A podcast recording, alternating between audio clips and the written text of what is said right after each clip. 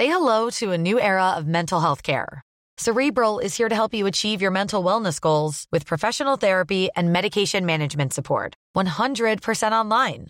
You'll experience the all new Cerebral Way, an innovative approach to mental wellness designed around you. You'll get a personalized treatment plan from a therapist, prescriber, or both in a safe and judgment free space. Your Cerebral therapist or prescriber will outline a customized plan with clear milestones along the way so you can get to feeling your best. With Cerebral, you're not alone in your mental health journey. We're here to empower you to live a fulfilling life. So take that first step towards a brighter future and sign up today at cerebral.com slash podcast and use code ACasts to get 15% off your first month. Offer only valid on monthly plans. Other exclusions may apply. Offer ends July 31st, 2024. See site for details.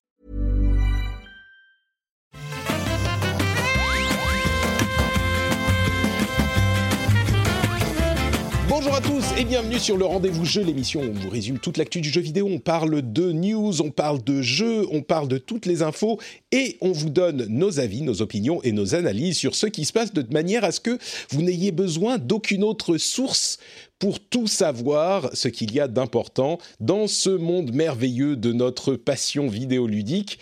Je suis Patrick Béja, je suis un spécialiste des introductions euh, à rallonge et je suis très heureux aujourd'hui de recevoir deux invités de talent pour parler de jeux intéressants. J'ai nommé à ma droite Escarina. Comment ça va, Escar? Eh ben écoute, ça va très bien, fraîchement. Là, on sent que Noël approche. Euh, j'ai acheté mon sapin hier, donc euh, voilà, on rentre dans une des meilleures périodes de l'année. Euh, si on oublie ces histoires de confinement, bien évidemment. Et si on oublie ces histoires de compte Twitter banni, qu'est-ce qui s'est passé avec Kiss Maggie Tu sais pas? T'as eh pas ben, de nouvelles? je n'en ai aucune idée. Du jour au lendemain, on s'est retrouvé avec le compte de Kiss My Geek bloqué sans aucune explication. Donc, on a contacté euh, Twitter. D'ailleurs, je te, je te, remercie de me permettre d'en parler. Euh, on n'a aucune réponse de Twitter Support ou de Twitter France. Donc, euh, tous les jours, j'envoie un petit tweet euh, pour leur demander des, des, des nouvelles. Hier, j'ai demandé aux gens de bien vouloir RT ma, mon appel à l'aide en espérant que ça les fasse bouger un petit peu. Euh, je sais que Tech2, Yann Reader, que, que tu dois connaître, je pense, Patrick, avait eu le même coup euh, il y a quelques ouais. mois et au bout de un mois, un peu plus d'un mois, son compte avait été mystérieusement débloqué du jour au lendemain sans aucune explication. Bon. Si vous connaissez quelqu'un sur Twitter, euh, faites-nous signe du coup. Parce qu'on n'a pas publié de photos de titres, c'est promis. Hein, on fait que des trucs sympas. Donc, euh, Bah, s'il vous plaît, débloquez-nous. Peut-être le nom, tu vois, ils ont pas beaucoup d'humour. Kiss, euh, ouais, ouais. Enfin, vraiment, euh, bisous, c'est c'est c'est encore gentil, hein, comme on va en parler dans quelques dans quelques minutes avec. euh, Certains disent autre sujet. Certains disent que c'est parce que le compte n'aurait pas de date anniversaire. Et j'ai essayé du coup d'en Ouais. mettre une, mais vu que le compte est bloqué, c'est pas Ah, possible. Et oui, Donc oui, voilà. parce que du coup, ça se trouve, vous avez moins de 18 ans. Voilà, bah on a zéro an là. Ouais. voilà, mais bon, Hmm. se faire bloquer sans avertissement pour un truc pareil, c'est quand même bien dommage. Effectivement. Voilà, voilà. Bon, écoute, on te souhaite euh, bon courage pour ça. On sait que ça peut être compliqué, Merci. mais on a aussi Oui. un autre invité dont vous avez entendu la voix suave. C'est bien sûr Benoît Régnier, alias Exserve. Je t'ai jamais demandé d'où ça vient Exserve. Est-ce que c'est parce que tu es un ex-serveur?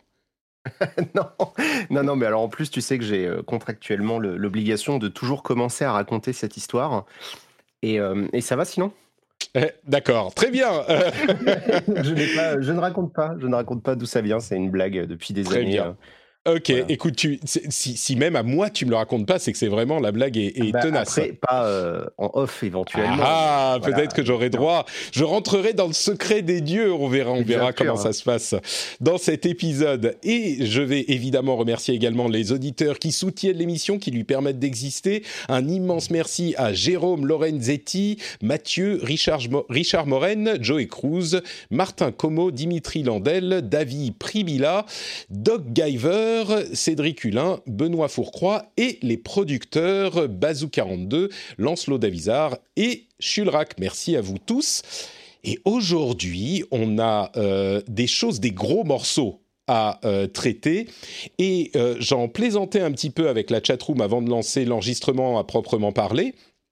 Et avec Benoît, on s'est dit que je pense qu'une bonne partie d'entre vous est là pour euh, écouter nos impressions, en tout cas les impressions de Benoît et de Julie, Julie Le Baron, avec qui nous avions enregistré euh, un segment qu'on va insérer dans l'émission euh, pour ceux qui l'écouteront, qui l'écouteront en podcast sur Cyberpunk. Donc, on va parler évidemment de Cyberpunk, ça va être un gros morceau de l'émission, mais on s'est dit qu'on allait profiter de l'aura de Cyberpunk pour vous faire découvrir peut-être un autre jeu qui est euh, clairement moins euh, imposant, qui est, pardon, euh, Benoît? J'avais dit meilleur, mais après, bon, chacun son avis. Hein. Chacun a son interprétation, effectivement. moi, c'est un jeu auquel j'ai joué que quelques heures encore, mais qui m'a vraiment charmé. Je crois que c'est le terme qu'on peut utiliser. Et il s'agit de Haven. Donc, vous vous inquiétez pas, on va parler de Cyberpunk, mais je pense qu'on va vous imposer 10 petites minutes sur Haven ou 5 petites minutes sur Haven, qui est un jeu qui, je crois, t'a assez plu, Benoît, également. Euh, quand même une bonne surprise. Hein. Ouais, écoute, j'ai eu la chance en fait de le recevoir avec un peu d'avance, euh, comme, euh, comme, les, comme les journalistes, puisque du coup, The Game Baker me l'avait envoyé. Donc j'ai pu y jouer avant de recevoir Cyberpunk, donc ça c'était plutôt une bonne idée. J'ai publié un test hein, déjà, et vraiment, bah, ça m'a fait un bien fou, quoi, ce jeu. Donc c'est un. Alors, ils appellent ça un RPG light. Euh, dans le sens où c'est vrai qu'il y a deux trois petites mécaniques de jeu de rôle, mais l'essentiel du jeu c'est principalement de la narration. On est presque sur du visual novel. C'était mon, euh, c'était mon impression. Si je veux juste préciser qu'il est, euh, c'est un tout petit jeu indépendant donc de The Game Bakers qui est disponible sur Game Pass. Donc il fait vraiment partie de ces jeux que j'appelle passables, sans critique. C'est-à-dire que c'est des jeux qui sont pas forcément intéressants s'il faut les payer, même s'il est pas très cher, il est à 25 euros, mais il est dans le Game Pass. En tout cas sur console, peut-être sur PC aussi. Euh, et il est dans le Game Pass, et du coup, si on n'a pas besoin de le payer, c'est vraiment un truc à faire. Et comme tu le dis, oui, c'est un, c'est un jeu de The Game Bakers qui, qui, qui avait fait Fury, qui était un boss rush assez exigeant, et là, ils ont complètement changé de registre. De registre. C'est, moi, je le décris un peu comme un visual novel. Hein. J'y ai joué que quelques heures encore, mais c'est vraiment un visual. C'est vraiment ça. Hein. Euh, tu passes vraiment beaucoup de ton temps à les écouter parler, parce que donc Haven, euh, c'est un jeu où, parce que j'ai appris que ça se prononçait Haven et non pas Haven, tu vois. Ah bon euh, D'accord. Ouais, ouais. En fait, le mot Haven en anglais, ils ont un A.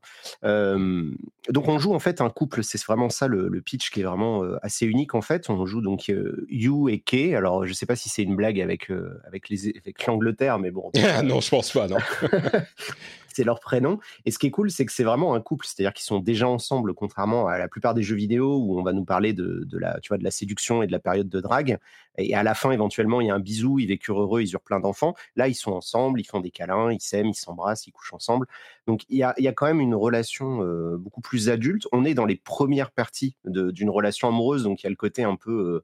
Euh, c'est un peu insouciant justement des jeunes amoureux et puis ça colle à l'histoire parce qu'en fait eux ils se sont enfuis d'une planète où on, impose aux gens de, vivre avec ne, raconte, pas, hein. raconte pas trop parce que ça fait partie de la découverte, je trouve. Même ces ah bah, premiers éléments. ouais, c'est les premières minutes du jeu, mais bon, bref, ils, bah, sont, sur une planète. La raison pour laquelle, on va dire. Hein. La, raison pour laquelle je te, je te demande de pas le faire, c'est que en fait, tous les éléments de l'histoire, euh, c'est ça passe dans l'aspect visual novel, qui est peut-être un petit peu, euh, comment dire, c'est peut-être un petit peu dur de dire c'est visual novel parce que il y a énormément de narration, mais il y a aussi un petit peu d'exploration à la euh, Journey, un petit peu, même pas vraiment Journey, mais c'est c'est vraiment très light comme mécanique de gameplay. Il y a même des petits combats qui sont pas très difficiles, mais mm, mm. toute l'histoire passe de manière très intelligente dans l'écriture et c'est pas genre euh, nous vivions sur telle planète, nous avons fait ça. C'est juste quand il parle de ce qui s'est passé au détour de conversation qu'on commence à rassembler l'histoire euh, comme un petit puzzle, un petit puzzle quoi. Tu, tu vois ça. Même là-dedans, il y a un ah petit peu de valeur.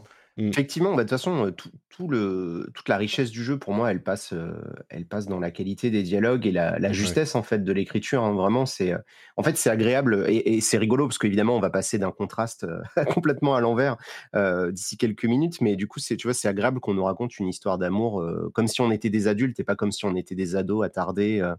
Là, là c'est vraiment deux personnes qui s'aiment et qui vivent leur vie de couple en fait. Donc, il y a plein de petits détails, de petites scénettes euh, très anecdotiques, de petits moments euh, triviaux du quotidien qu'on a probablement tous et toutes connus.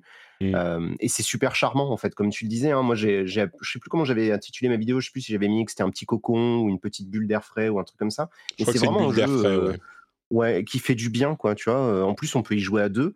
Moi, c'est typiquement le genre de jeu. Euh, ah, j'avais même pas réalisé qu'on pouvait jouer à deux. Ah bah si, c'est même euh, c'est même tout l'intérêt de. Ah d'accord, mais j'avais même pas ensemble euh, mmh. et de bah, de jouer avec son compagnon de vie quoi, ou, sa femme ou son mari ou ce que vous voulez. Mmh.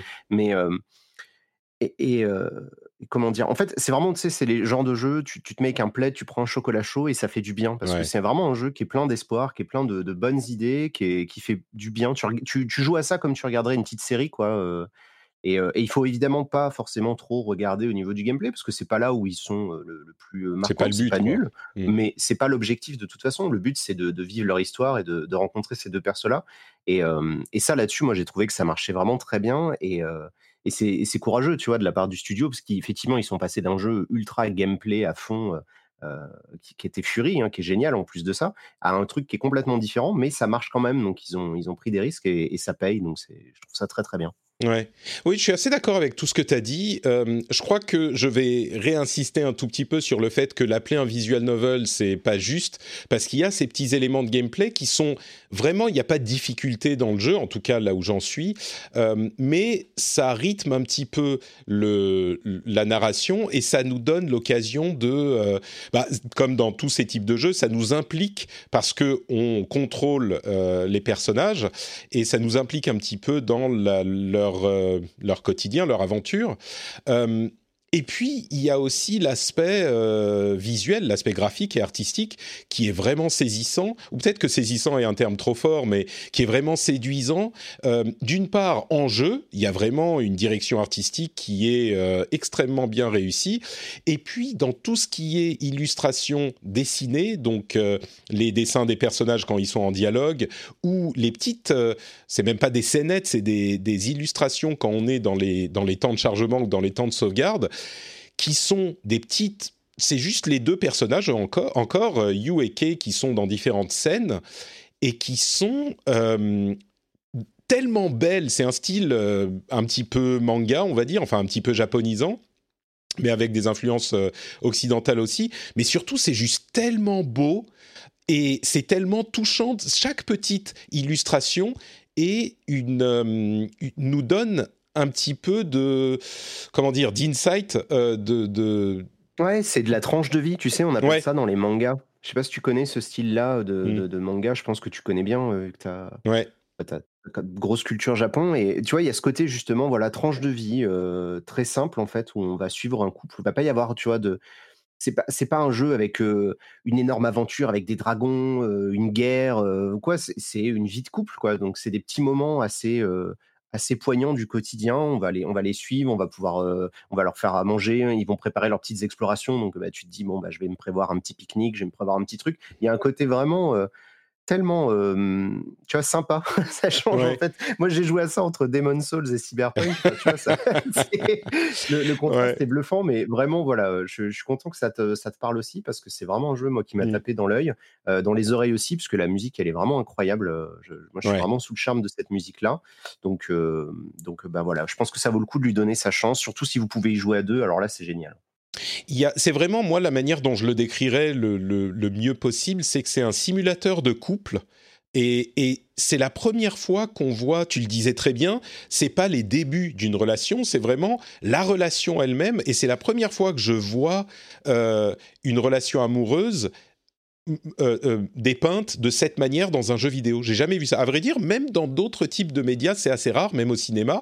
Euh, c'est pas tout à fait l'étape d'une relation à laquelle on s'intéresse généralement. Et pourtant, peut-être que ça va plaire aux gens qui sont dans une relation dans laquelle ils sont heureux parce qu'ils ils connaissent un petit peu ça. Et c'est, je sais pas, c'est peut-être pas euh, tout le monde qui sera séduit par ce type de, de, de narration ou de ce type de propos.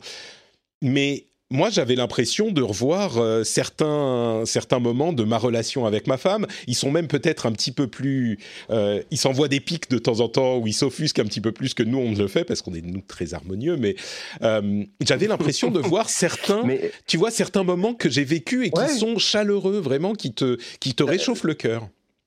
Je pense que tu as mis le doigt sur un truc qui est intéressant, c'est qu'ils ont, euh, ils ont une relation qui est, euh, qui est, qui, est, tout à fait saine en fait. Tu vois, il y a pas de, ils ont voulu en plus essayer de faire en sorte qu'il n'y ait pas une espèce de, de, rapport de domination ou un truc toxique. Les deux, ils ont une personnalité qui est bien affirmée. Elle, euh, elle paraît assez cliché au début et puis petit à petit, au fur et à mesure qu'on les rencontre, on voit qu'il y a quand même pas mal de, de, de profondeur dans leur caractère. Et, et du coup, c'est vraiment, en fait, c'est ça, c'est que ça fait du bien, tu vois, c'est mmh. agréable, quoi. C'est un bonbon, hein, ce petit jeu. Donc, ça, vaut vraiment le détour. comme dit, moi j'en ai parlé pas mal en vidéo. j'ai essayé de, présenter un petit peu tout ça. Tu vois, comme, on le voit là, pour les gens qui sont en live, il y a des images. Tu vois, il y a le côté à la fois 3D, à la fois dessin. Il y a pas mal de petites scènes d'animation. Je pense que c'est sincèrement la première fois que dans un jeu vidéo j'avais entendu prononcer le mot pénis. Tu vois, donc parce que il y a, des évidemment il y a des moments un peu plus un peu plus chauds, mais on n'est pas du tout dans de la vulgarité. Hein. C'est pas du tout du cul, c'est pas du tout grossier. c'est très touchant, en fait, justement, comment il traite comme ça l'intimité. Mmh. Et, je suis d'accord sur le fait qu'on n'avait pas vraiment vu ça dans des jeux vidéo. Tu vois, il y avait un peu The Last of Us 2 qui mettait en scène un peu une relation entre divers personnages, mais, mais qui était dans un cadre tellement déstructuré avec la, réalité du monde de The Last of Us 2 qu'on n'est pas dans cette optique-là. Là, vraiment, voilà, c'est un point de vue qu'on n'avait encore jamais vu dans un jeu vidéo. Je le disais dans mon test, c'est pas souvent, tu vois, que j'ai l'occasion de parler d'un truc original, parce que d'habitude, on a toujours un peu tout vu dans les jeux vidéo, mais là, c'est effectivement quelque chose qu'on n'avait pas vu jusqu'à mmh. présent. Et rien que pour ça, je pense que ça vaut le détour. Ouais. Très bien, et eh bien écoutez, j'espère qu'on vous aura convaincu de lui donner sa chance, effectivement. Euh, donc ça s'appelle Haven, Haven, euh, H-A-V-E-N, Haven, moi je dis toujours ça. C'est ma compagne qui m'a repris parce que bon, elle, est prof d'anglais, alors du coup, elle dit non, ça se prononce Haven. Haven. Euh, c'est ok, bah très bien. Moi je l'ai entendu prononcer Haven euh, par ailleurs, mais bon, dans tous les cas, H-A-V-E-N, et ça vaut le coup, surtout si vous êtes sur Xbox, il est dans le Game Pass, donc vraiment, il n'y a pas de raison de se priver.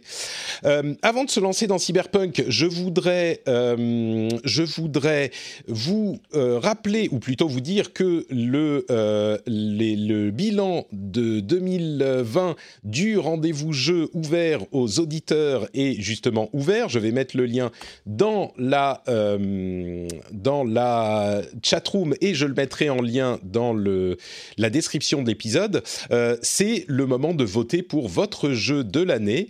Euh, c'est l'exercice habituel. Hein. Forcément, les jeux de l'année, comme on le dit, c'est pas forcément euh, euh, universel pour tout le monde, mais c'est quand même marrant, un exercice que je trouve moi rigolo. Donc vous avez une liste des jeux possibles de jeux de l'année et vous pouvez aller voter. Il n'y a qu'une question qui est obligatoire. Euh, euh, et vous pouvez donc voter dès maintenant. Faites-le vite parce que euh, on va enregistrer l'épisode sur nos jeux de l'année dans pas trop longtemps. Donc euh, faites-le dès que vous entendez si vous voulez que ça compte. Et oui, Cyberpunk, ça va être compliqué de savoir si vous voulez voter pour ou non parce qu'il vient de sortir. Mais qu'est-ce que je voulais vous dise Ils avaient qu'à sortir plus tôt. Ils avaient qu'à bosser plus dur. On a bien compris qu'ils bossent pas beaucoup hein, chez CD Projekt Red. Donc ils avaient qu'à bosser un petit peu plus dur. Ça aurait été plus simple. Euh, bon, ça n'a fait rire personne, cette blague pourrie. Ok, d'accord. Bah, en fait, il y, a, une espèce de seuil d'humour noir au-delà duquel. Ça de, d'accord, ça, n'est plus drôle. très bien. Trop, loin, trop loin.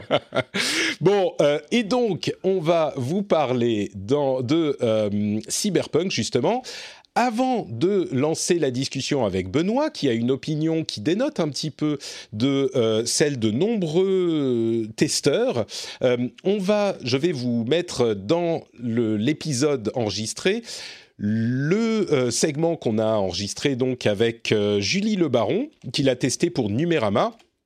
Euh, et qui est une habituée de Canard PC, etc. Où, dans lequel on parle donc de sa vision, enfin de ses impressions sur le jeu. On a aussi évoqué un tout petit peu ce que tu avais dit pour, euh, pour avoir son opinion à, elle sur ça, euh, Benoît. Et, d'ailleurs, on t'a misquoted un petit peu, donc on reparlera à un moment de cet aspect. Mais malheureusement, comme je le dis dans le segment, on n'avait pas pu se réunir tous ensemble, donc on a enregistré le segment avec elle avant parce que Cyberpunk est quand même un énorme jeu de cette année qui a fait beaucoup beaucoup de bruit, donc je voulais euh, avoir plusieurs opinions. Euh, et donc voilà, je vous mets le segment avec Julie et on se retrouve juste après. Et donc nous voici avec Julie Le Baron qui nous rejoint pour nous parler de Cyberpunk 2077 selon son point de vue à elle. Merci Julie d'être avec moi malgré les, les, les journées très occupées. Oh, je t'en prie, Patrick, un plaisir. Un plaisir. Oui, en fait, j'aurais voulu qu'on puisse faire l'émission tous ensemble, mais euh, en fait, tu, il, se trouve que tu es prise par, euh, euh, comment il s'appelle, Marwan, Marwan Fario, Furio, quelque chose comme ça, qui t'invite dans ses émissions aussi. C'est de la concurrence déloyale. Je suis scandalisé. Ouais, c'est terrible. Hein. Pile poil au même créneau d'enregistrement de ton podcast. Hein, C'est honteux, mais bon, écoute, c'est pas grave, on a quand même réussi à se trouver un petit créneau pour que tu nous dises donc ce que tu as pensé de Cyberpunk 2077, euh, qui est quand même un jeu qui est au centre d'un certain nombre, je vais pas dire controverses parce qu'il n'y a pas forcément énormément de, de... enfin si, c'est, allez, on va pas se mentir, il y a quand, même, hein. quelques controverses. Euh, ce qui est certain, c'est qu'il a l'air, par certains aspects, de ne pas répondre aux attentes euh, peut-être pharaoniques que s'étaient montés les joueurs. Mais bon, sans forcément prendre euh, ces éléments en compte, qu'est-ce que tu as pensé du jeu? Est-ce que tu peux nous résumer ton, ton avis et tes impressions? Oui, bien sûr. Euh, après, je pense que c'est intéressant de parler des attentes aussi, des attentes pharaoniques des joueurs, parce que je pense qu'elles ont été grandement aussi alimentées par euh, par le, par le studio en fait, qui avait quand même une communication assez tapageuse euh, sur le, le, sujet, qui parlait quand même.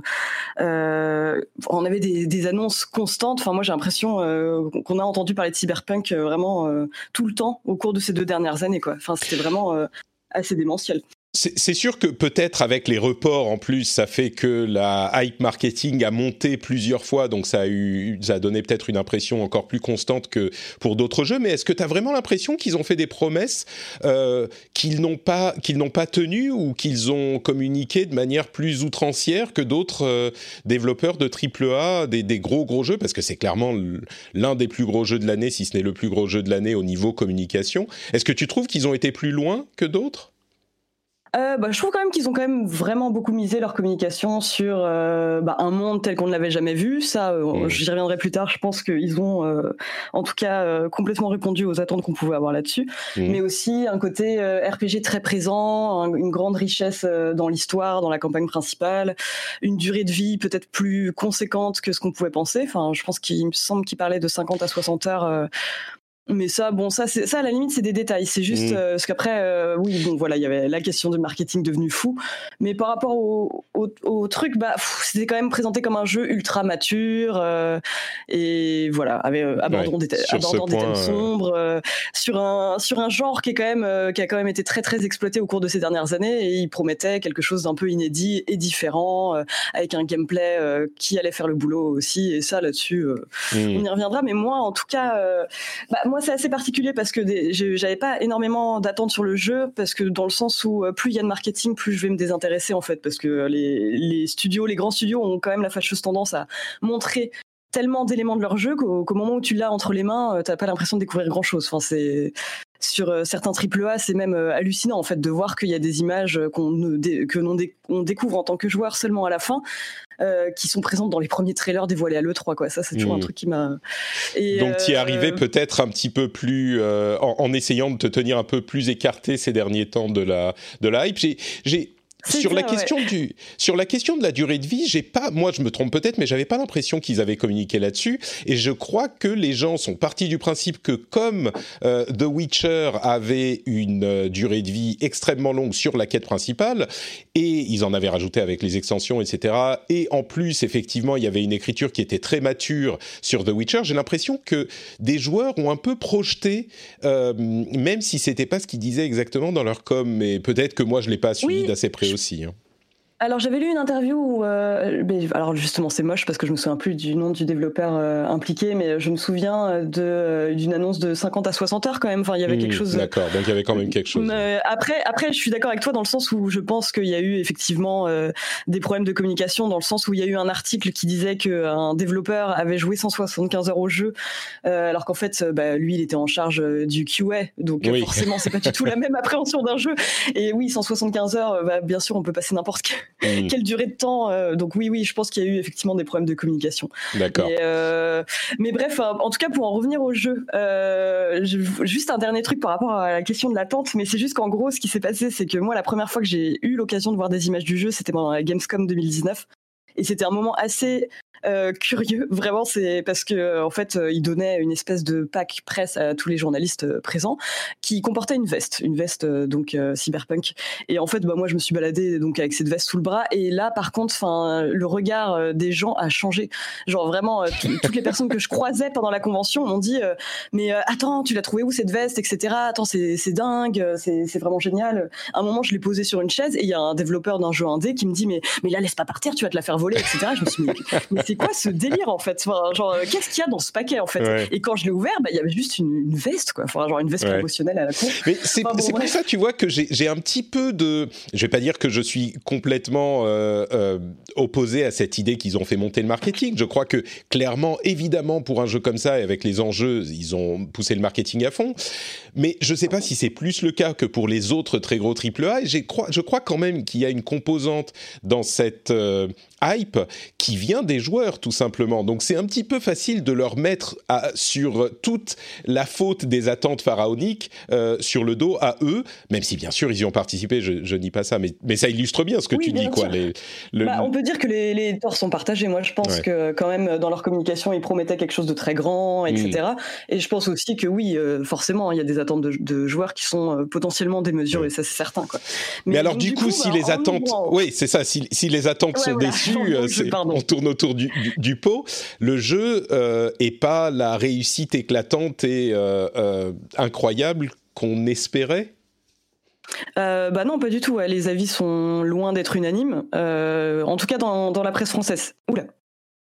Non, je t'entends, c'est bon. Oui, oui, très bien. Ah, excuse-moi, j'ai perdu ma, connexion pendant deux secondes.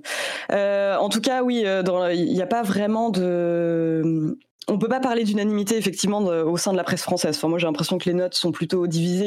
Il, va y avoir des notes ultra dithyrambiques type 10 sur 10, mais on a aussi des notes euh, qui, avoisinent plus le 7. Euh, donc, bah, pour euh, parler clairement, on a sur les grosses publications qui mettent des notes, jeuxvideo.com a mis 17, mm. Gameblog a mis 10, Gianni l'a vraiment beaucoup aimé, et Gauthier, Gotoz sur Gamecult a mis 7, ce qui d'ailleurs pour Gamecult, est plutôt un bon score. C'est pas un score de, de, super bon jeu incroyable, mais 7, c'est pas un mauvais jeu, quoi, euh, pour, pour Gamecult. alors ça, c'est encore un tout autre débat. La question de la note, non, mais il faut que je contextualise. Tu ne veux pas m'avoir invité? Non, non, mais c'est vrai que la question de la note, euh, on est en train vraiment d'éprouver les limites du, système de notation, dans le sens mm. où même les tests les plus élogieux, typiquement sur jeuxvideo.com, font état de beaucoup de points négatifs. Et euh, moi, c'est un peu la même chose. Je, on va parler des points négatifs du jeu. Euh, c'est déjà euh, sa, finition. Forcément, un des gros trucs qui ressort le plus dans les tests, c'est à quel point le jeu est pétri de bugs, du moins dans l'état dans lequel il était quand les testeurs y ont joué. Et ça, c'est sûr que c'était vraiment Surtout qu'en plus, on connaît les conditions de travail euh, des euh, employés de CD Projekt. Il y a eu euh, des énormes polémiques sur le crunch. Enfin bon, ça, ça c'est un, un, sujet, je pense, qu'à prendre en compte aussi. Mais en tout cas, le jeu tel qu'il est arrivé est pétri de bugs, plus ou moins, enfin, qui brise plus ou moins l'immersion, en fait. Et c'est vraiment dommage parce que je pense que le gros point fort du jeu, c'est sa ville, sa, la richesse architecturale de la ville, le côté immersif du jeu, mais les bugs viennent, viennent un peu pourrir tout ça. C'est quelque chose qu'on a oui, c'est une chose qu'on a, qu'on a lu et qu'on a entendu dans absolument tous les tests, à tel point qu'il me semble assez clair que c'est pas juste des bugs comme on peut en avoir dans différents jeux euh, avant leur sortie ou au moment de leur sortie. Euh, mais c'est, ça va au-delà, c'est-à-dire qu'il est vraiment, d'après ce que je comprends, tu pourras me le confirmer, il est vraiment plus buggé que la moyenne, même plus buggé qu'un jeu bio, euh, bio, BioWare à sa sortie. Est-ce que c'est un petit peu le maître étalon, ça? BioWare, ils sortent des jeux cassés, mais... Bah là, oui, il y a alors comme tu dis, il n'y a pas que les bugs. Hein. On va aussi parler du souci de l'IA qui est euh, quand même assez défaillante parce que justement, enfin, alors on va revenir aux promesses des développeurs, mais ils avaient quand même parlé d'une énorme liberté d'approche et mm. ça se voit hein, qu'ils ont voulu l'insérer. Enfin, il y a vraiment les composants de jeu de rôle euh, qui entrent en compte. On peut aborder une mission de manière euh, très différente. Enfin, j'en ai parlé avec quelqu'un qui faisait un test et qui n'a pas du tout le même style de jeu que moi. Moi, j'ai plutôt un côté un peu bourrin, comment dire, je mise plutôt sur l'action que l'infiltration. Et j'ai quand même essayé de faire plusieurs missions de manière discrète, mais euh, il arrive parfois que l'IA des ennemis soit complètement omnisciente et te contraigne à devenir, euh, à devenir ultra bourrin, ce qui est, ce qui est dommage mmh. pour un jeu qui, qui justement euh, disait que voilà, on pouvait l'aborder un peu comme on voulait, etc. Donc ça, oui, il y a le problème de l'IA, euh, donc euh, à la fois omnisciente et en même temps parfois complètement bête. Enfin vraiment, c'est ça qui est dommage. parfois pendant une grosse phase d'action, on va entendre un PNJ en fait qui est coincé derrière un mur, en train de dire bah ramène-toi, et toi t'es là, bon bah en fait t'es obligé d'aller le chercher quoi. Mmh. Et ça c'est ça, c'est des trucs qui sortent un peu de l'action et c'est vraiment dommage. Les bugs, bon, c'est pas. moi, je, je, dirais que c'est, ils sont très très présents, ça c'est certain. Mmh. Moi, je m'attends à l'apocalypse tellement on en a entendu parler. Même les tests enfin les tests élogieux, comme tu le dis, ils, font tous état de bugs vraiment plus que problématiques, quoi. Donc moi, je m'attends à ce que ça soit toutes les ah deux bah, minutes, il y a personne. Vaut mieux s'attendre à l'apocalypse, comme ça tu peux pas être déçu. Euh, effectivement. non, bah c'est ça. Alors euh, ça peut être des trucs vraiment très très inoffensifs, hein, comme un PNJ qui s'anime pas, ce qui est un peu problématique quand c'est une scène un peu cinématographique avec Keanu Reeves euh, qui va faire une petite pause en t'attendant dans un bar. Donc ça c'est vraiment dommage. Mais ça, bon, à la limite, c'est pas grave. Il y a moyen de le régler. Un des bugs les plus énervants pour moi, c'était des gros soucis de caméra où en fait la caméra se fixait d'un coup sur les pieds de mon personnage ou vers le ciel. Donc comme si elle sortait d'une voiture un peu et il fallait en fait euh, rentrer dans une voiture et en sortir pour arrêter euh, ça. Mais en fait, en plein milieu. Euh, enfin, je parle de cinématique, mais c'est pas vraiment des cinématiques. En fait, ça vient s'intégrer naturellement dans le. Ouais, des cinématiques en jeu, quoi. Hmm.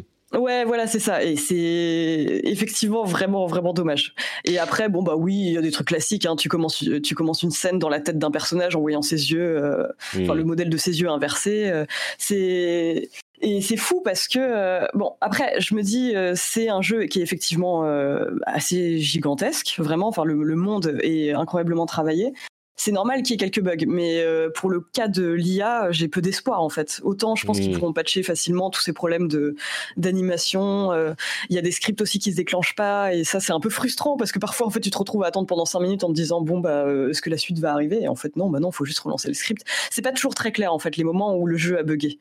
Donc ça c'est c'est un peu dommage. Mais pour parler des bons points, parce qu'il y, y, en a quand même beaucoup. Finalement moi j'ai j'ai été agréablement surprise par le jeu et c'est c'est le, le monde en fait. La, la, richesse du monde de, la ville de Night City et son design, parce que pour le coup, le, genre cyberpunk a été vraiment très très exploité, mais souvent euh, on, pense tout de suite à l'esthétique Blade Runner, donc euh, des immenses gratte-ciel, des néons, euh, des bars un peu crasseux. Et tout ça est présent, mais sous un soleil, euh, sous un soleil incroyable. Et rien que ça, ça fait, ça fait une grosse différence. Et il y a vraiment un jeu de structure entre les, les, immeubles vertigineux et les structures un peu plus basses, et qui est très très intéressant. La ville est divisée en six districts qui ont tous un peu leur caractère un peu particulier, leur histoire. Et ça, j'ai vraiment adoré découvrir ça en fait. Me balader dans la ville, surtout qu'à la première personne, euh, l'immersion est, est, vraiment totale quand ça ne bug pas. Enfin, c'est vraiment vraiment très très beau en fait de découvrir le, le monde euh, à travers les yeux du personnage. Et justement, en fait, dès qu'on entre dans un véhicule, c'est vrai qu'il y a ce côté un peu, euh, on passe à la troisième personne et euh, la ville paraît d'un coup beaucoup moins grande, beaucoup moins euh, mm. envoûtante. Et je pense que moi, si j'avais pu faire toutes les missions à pied, si j'avais eu le temps, je l'aurais fait, hein, vraiment, parce que c'est un plaisir de se promener et de regarder. En fait, tu peux tomber sur toutes sortes de scènes un peu un peu curieuse, typiquement un robot androïde qui va montrer ses muscles, je sais pas, deux PNJ dans un coin, et il se passe toujours, il passe toujours un truc. Vraiment, euh, c'est vraiment foisonnant. Et pas seulement dans les grandes artères. Tu vas en fait dans une petite boutique, euh, à l'arrière d'une boutique ou derrière un immeuble où tu te dis que personne ne va jamais aller. Et il y aura souvent quelque chose. T'as pas du tout le sentiment d'un copier-coller en fait euh, d'immeuble quoi. Et ça j'aime bien. C'est vraiment beaucoup aimé. Le, gros point fort, je pense peut-être encore plus que la quête principale euh, dont parlent la plupart des reviews, c'est la ville qui est la star du jeu et tu, tu en parles dans ta review euh, sur Numérama également. Euh, et est-ce que tu penses que, en tant que modélisation d'une ville, entre guillemets, on va mettre des gros guillemets, mais réaliste, ils, ils, apportent vraiment quelque chose au genre? Est-ce qu'ils vont plus loin que les autres ou c'est juste que c'est aussi bien fait que le reste, mais dans ce cadre un petit peu différent de, de l'univers cyberpunk, et donc c'est plus marquant. Qu'est-ce que tu, tu dirais? Euh, Moi, je trouve qu'ils ont vraiment poussé euh, le, le, truc au-dessus. Hein. C'est vraiment une hmm. ville comme j'en avais jamais exploré auparavant. Et euh, je pense que par rapport aux attentes des joueurs, il faut aussi se conformer un peu. Enfin, il faut se poser la question de qu'est-ce qu'on attend d'un jeu, justement, d'un open world. Est-ce que on attend une, une campagne principale ultra bien écrite? Est-ce qu'on attend un monde qu'on peut explorer? En tout cas, les personnes qui veulent explorer un monde vraiment travaillé, qui raconte une histoire, en fait, et dont tu as envie de connaître histoire. Enfin, moi, dans chaque quartier, j'ai envie de comprendre qu'est-ce qui s'est passé en fait ici. Mm. Euh, il y a un quartier, euh, enfin, il y a un, district qui m'a particulièrement marqué, c'est celui de Pacifica, donc qui était censé être le lieu de vacances un peu en, situé en bord de mer des gens les plus fortunés euh, de la ville, et qui a été abandonné au beau milieu de sa construction. Et ça raconte vraiment cette histoire. T'arrives, t'as tous ces complexes hôteliers complètement désertés. Et c'est et ça j'aime beaucoup. Vraiment arriver dans une ville, avoir l'impression qu'elle a une âme, c'est pas quelque chose que j'ai vu dans d'aussi poussé en fait dans d'autres jeux. Et après, bon, bien sûr, à cela s'ajoute la dimension cyberpunk qui ajoute hmm. quelque chose, c'est certain. Mais rien qu'en termes d'architecture et d'histoire, je trouve qu'ils ont poussé le truc très loin. Euh, on a évoqué la quête principale. L'un des reproches qu'on lui fait, c'est qu'elle est trop courte, entre guillemets, ce qui, moi, me fait rire parce qu'elle fait environ 20 heures, 20 à 25 heures d'après les, la plupart des reviews. Ah, je suis... Alors peut-être qu'on a les attentes, encore une fois, qui sont poussées par euh, les déclarations des, des développeurs et euh, The Witcher 3, 20-25 heures, pour moi, qui est une vie à côté, ça, ça, ça bah, me... Je préfère, on va dire, mais, mais du coup, elle, est, bah, elle est bien ou bah, alors moi déjà je suis plutôt comme toi dans le sens où euh, pour moi 20 mm. 25 heures c'est amplement suffisant j'ai plutôt des, des, des sueurs d'angoisse et des frissons dans les chines quand on me parle d'une campagne qui dépasse les 60 heures donc là j'étais euh, plutôt euh, plutôt soulagée en fait de me rendre compte que c'était mais en soi, alors la campagne principale est, est, vraiment plutôt bien, moi je trouve, mais pas non plus extraordinaire ou révolutionnaire. Ce qui est intéressant, c'est comment dire les différents embranchements qu'on va, va, pouvoir prendre, même si là j'ai mis quelques réserves parce que euh, ça va être difficile en fait de se rendre compte de l'immensité ou non euh, des possibilités à explorer tant que tout le monde n'aura pas en fait éprouvé euh, toutes les options. Là, on est à un stade où la plupart des joueurs et des testeurs ont pu faire qu'une seule campagne ou un seul cheminement et ont pas pu tester toutes les approches qu'ils auraient voulu. Mais moi, ce que j'ai beaucoup aimé, c'est mais déjà ce stade. Excuse-moi, je t'interromps pour expliquer parce ah que vas-y, vas-y. à ce stade, on a déjà entendu plusieurs personnes qui disent, moi, en fait, il y a une partie de l'histoire, une partie des quêtes ou un personnage avec lequel ça s'est passé très différemment parce que euh, justement j'ai pas j'ai tué tel personnage ou j'ai pas fait telle quête ou ceci ou cela. Et, euh, et, d'autres joueurs avaient eu une expérience vraiment très différente. C'est un petit peu le paradoxe de ces, ces jeux qui essayent de euh, donner autant de choix que possible aux joueurs avec des conséquences vraiment importantes. C'est que le joueur qui va faire la campagne une fois, bah, il va pas s'en rendre compte qu'il y a autant de choix possibles parce qu'il va le voir que de son point de vue. Donc, euh, mais, mais j'ai l'impression que de ce point de vue également, ils ont euh, poussé les choses un petit peu. Bah moi, en tout cas, j'avais pas l'impression. Euh, ce que j'aime bien justement, c'est le fait que c'est un jeu qui va pas dire son immensité. Ça va pas être un truc qui va te, parce que sinon, dans ce cas-là, je joue un jeu Quantic Dream euh, qui va te dérouler toutes les options possibles. Bref, c'est c'est pas du tout le délire ici. Ce que j'aime bien, c'est que là, j'ai l'impression d'avoir une campagne euh, qui tient la route et en plus qui correspond au choix que j'ai voulu faire. C'est-à-dire que moi, j'ai pris donc tu peux choisir entre nomade, gosse des rues ou corpo, et j'ai vraiment retrouvé ce côté justement le côté que je voulais, le côté nomade que je voulais, où justement quand je vais croiser des clans nomades, je vais avoir beaucoup plus d'options, enfin quelques options de dialogue en plus et des actions possibles qui n'auraient pas été si j'étais corpo par exemple. Et euh, là où j'ai été très très surprise, c'est quand. c'est pas uniquement dans l'intro, hein. tu veux dire tout le long du jeu, ça. joue. Euh, le long du jeu, en tout cas, tu as des options qui arrivent et tu sais que tu les aurais pas eues si tu étais nomade. Mm. C'est inscrit euh, selon, selon ta classe. Et tu vois, euh, oui, tu vois un peu la différence dans ta manière de, de, tisser des relations avec certains personnages en fait qui appartiennent à, à, telle classe ou non. Et ça, j'ai beaucoup aimé. Et pareil, en termes d'approche, en fait, il y a des missions où tu peux, par exemple, accepter ou refuser la proposition de quelqu'un et la mission n'aura aucun rapport. Donc ça, faut voir à quel point c'est présent.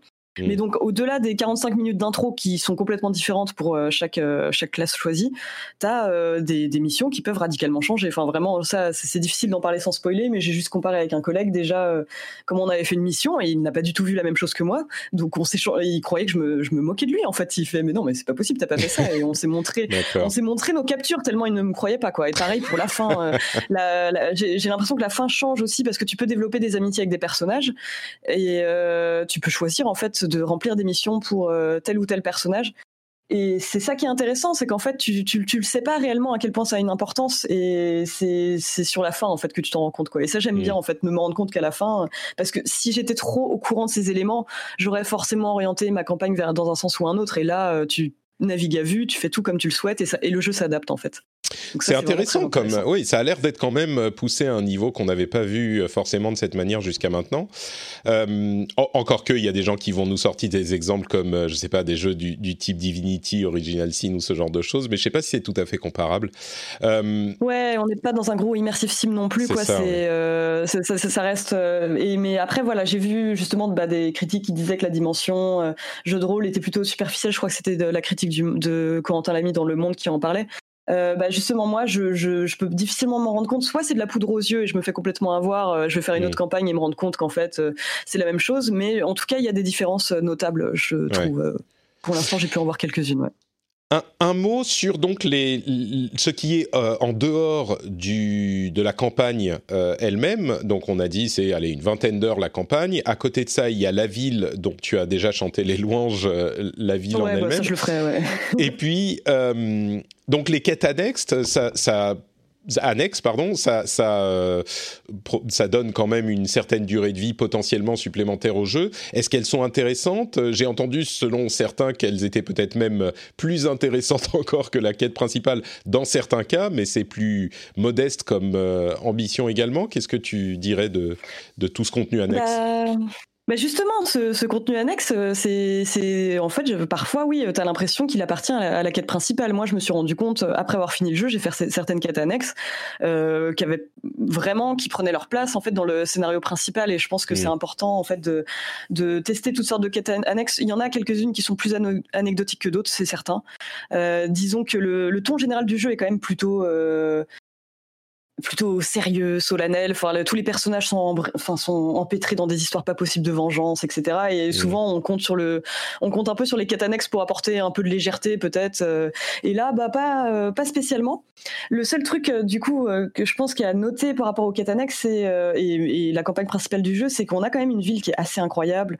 très très sophistiquée, détaillée, et la direction artistique est, sublime.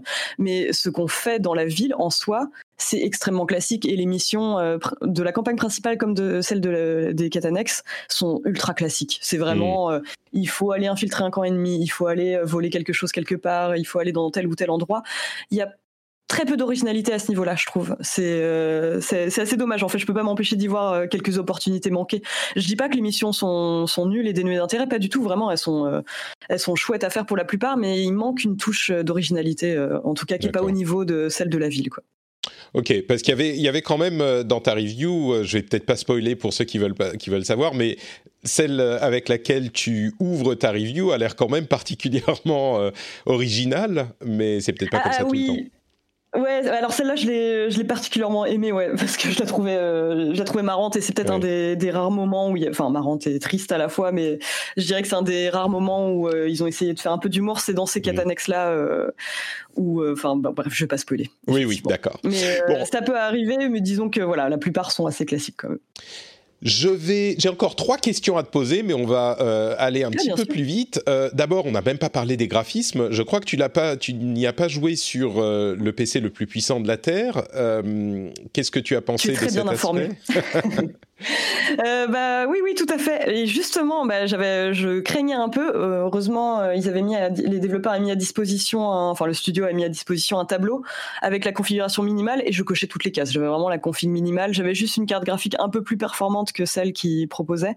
Donc pour info, j'ai une GTX 1080 et et alors en soi, les, graphismes, enfin moi, sans avoir les options ray tracing et compagnie, j'étais. en fait, je pense que la qualité de la ville ne tient pas en fait que au réalisme de ces graphismes. C'est pas qu'une, c'est vraiment une histoire d'ambiance plutôt euh, mmh. que de beauté des graphismes. Mais en soi, même avec une config euh, pas très très performante, enfin pas pas au top du top, disons, j'ai trouvé ça, j'ai trouvé le jeu très très beau, vraiment très beau. Bon, très bien. Euh, moi, j'ai une 970, donc euh, j'espère pouvoir faire la bascule sur ma nouvelle config euh, d'ici quelques semaines, mais ça va être intéressant de voir bah, comment ça tourne. On attend tous la fin des ruptures de stock. c'est ça, exactement. euh, L'autre question que je voulais te poser, c'est les conditions de test euh, qui ont là encore été évoquées par toutes les reviews et qui spécifiaient notamment que, bon, en plus du fait qu'on n'avait pas de version console à tester où que ce soit, ce qui est un petit peu préoccupant quand même, il faut l'avouer, ah, les, les testeurs n'avaient pas le droit d'utiliser leur propre capture pour illustrer leur test jusqu'à euh, bah, aujourd'hui, au moment où on enregistre ce segment. C'est des conditions, alors sans commenter euh, plus avant ce que ça veut dire pour les tests, qui est assez évident, je pense, pour tout le monde, mais c'est des, des, conditions, je crois, qu'on n'a jamais vues comme ça. Généralement, euh, tout le monde a le droit d'utiliser ses captures. C'est... Ah bah oui, ça, ça souvent c'est pas très bon signe en général quand on nous dit et je pense que bah, la, la pléthore de bugs dont on a parlé très vite fait tout à l'heure, il est y est en tout cas pour beaucoup, je pense, parce que vraiment, si on se met à la chasse aux bugs et qu'on veut montrer les pires trucs du jeu, euh, c'est il suffit de quelques minutes en fait. Hmm. Mais euh, donc du coup, c'était pour éviter le bad buzz euh, de la réalité des, de ces bugs-là qui que tout le monde aurait bah, mis en avant, je pense.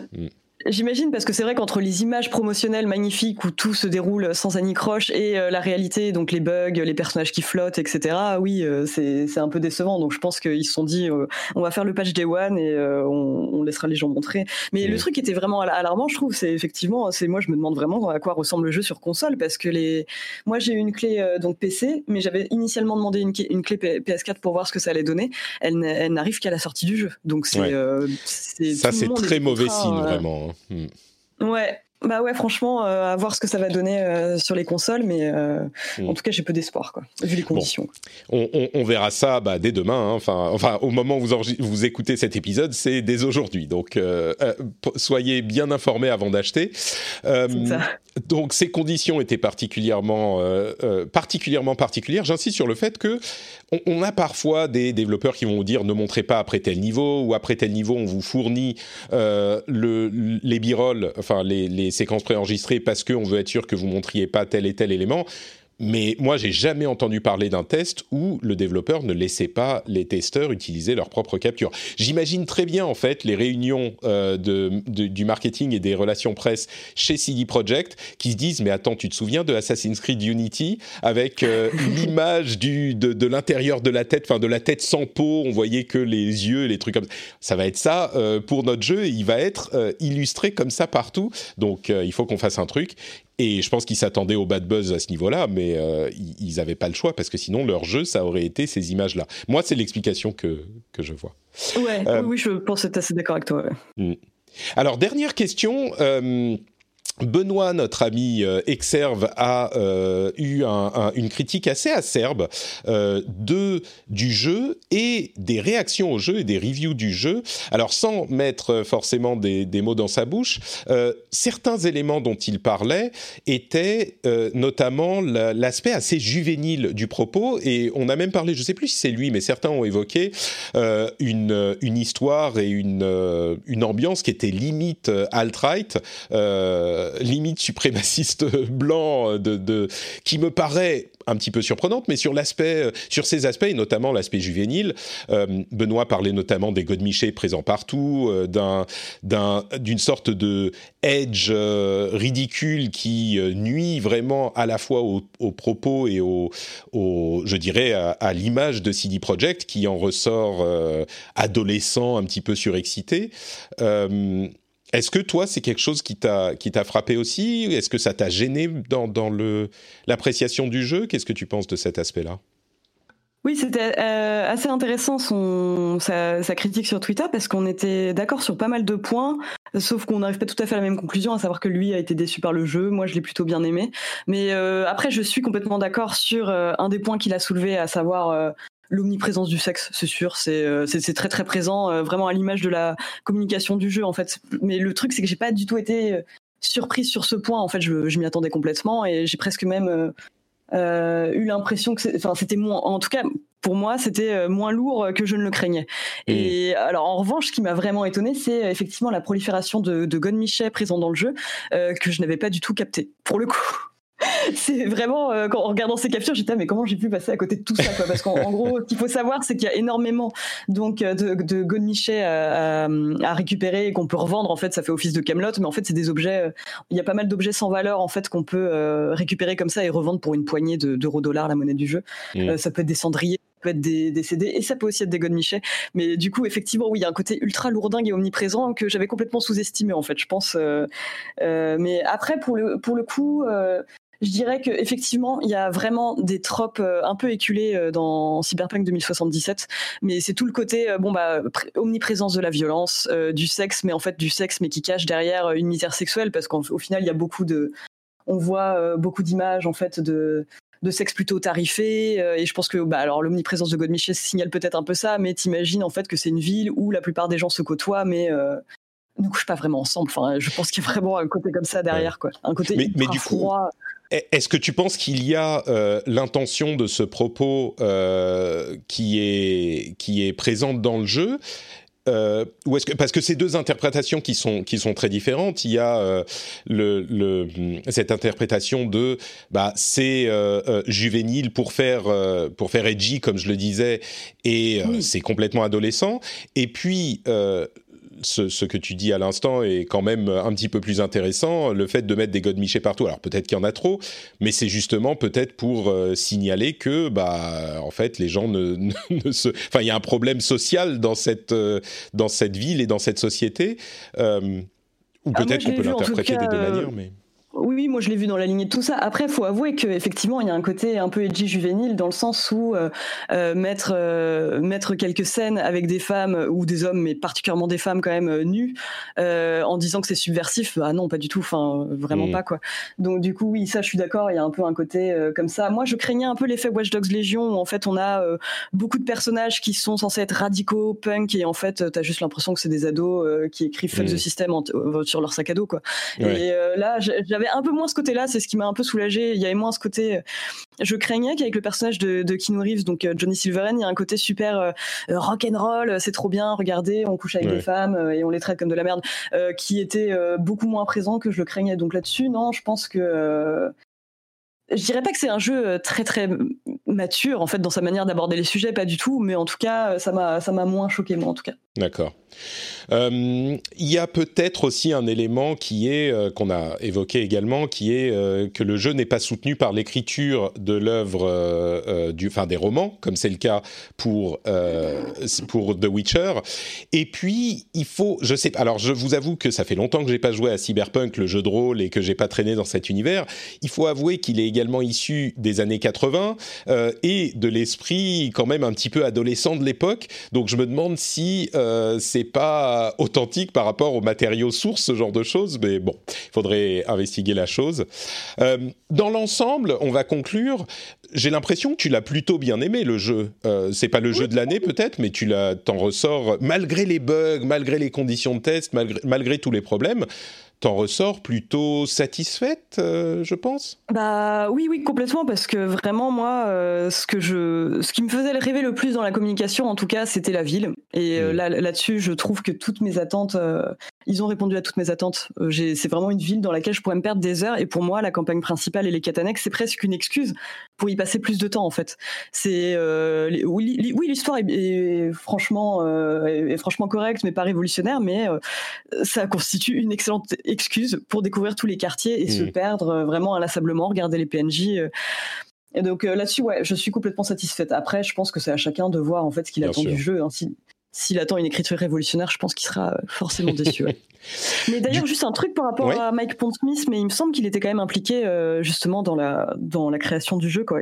Il, me semble qu'il faisait office de consultant, je crois. Oui, mais sur ce genre de choses, tu sais, c'est toujours difficile de savoir s'il met son nom au générique pour dire que, ou si effectivement il a participé, il a pris des décisions. Euh, je je saurais pas te dire, et j'ai pas l'impression d'avoir beaucoup vu dans la communication qu'ils ont mis euh, en place. Donc, je me méfie toujours un petit peu de ça. ça. J'avais juste lu une interview de, de de, Mike Pondsmith justement qui expliquait que pour lui euh, le processus était plutôt collaboratif dans le sens où il y a il y avait autant d'idées du studio que les siennes. Il a l'impression d'un échange, mais ça, encore une fois, à vérifier. Hein. Quoi. Ouais, peut-être. Et puis, et puis encore une fois, euh, Cyberpunk, si on va au fond des choses, c'est quand même euh, un univers qui est un petit, qui est très original au niveau science-fiction, euh, qui est peut-être un petit peu prescient de certaines manières. Mais j'ai pas l'impression que ça soit l'univers le plus subtil de la Terre non plus. Tu vois, c'est pour ça que. Ah non, pas du tout. Bah non, non, mm. non, pas du tout. C'est vraiment un délire. Non, et puis en plus, d'ailleurs, on n'a pas trop parlé du côté alt-right évoqué par Exer, mais c'est vrai que oui, dans le cyberpunk, il y a toujours un côté prétendument nihiliste, apolitique, et on sait très bien que apolitique, souvent, ça veut dire de droite. Mmh. Mais en tout cas, que j'ai pas trouvé si présent, moi, dans le jeu. En tout cas, je sais qu'il y avait beaucoup de, il y a eu beaucoup de reproches qui ont été faits par rapport au studio sur sa communication, sur certains éléments de communication donc, qui, qui, étaient jugés transphobes.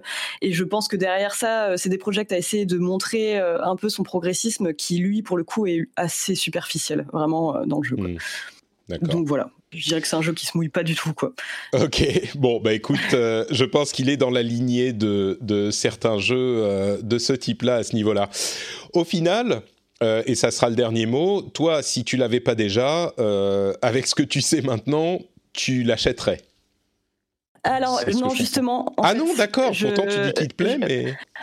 Bah alors en fait ce que je dirais c'est que je, saurais que j'achèterais c'est sûr euh, parce que moi après j'ai plutôt un côté euh, comment dire si je peux euh, en gros quand je dois tester les jeux bah oui forcément je le fais mais en tout cas en tant que pure consommatrice je pense que j'achèterais c'est sûr mais j'attendrai. Ouais, T'attendrais pour les bugs ou? Pour les bugs, ouais. Ouais, d'accord. Hmm. Je pense que vu que c'est le côté immersif qui me plaît le plus et le côté exploration de la ville, ce serait encore mieux sans les bugs. Voilà.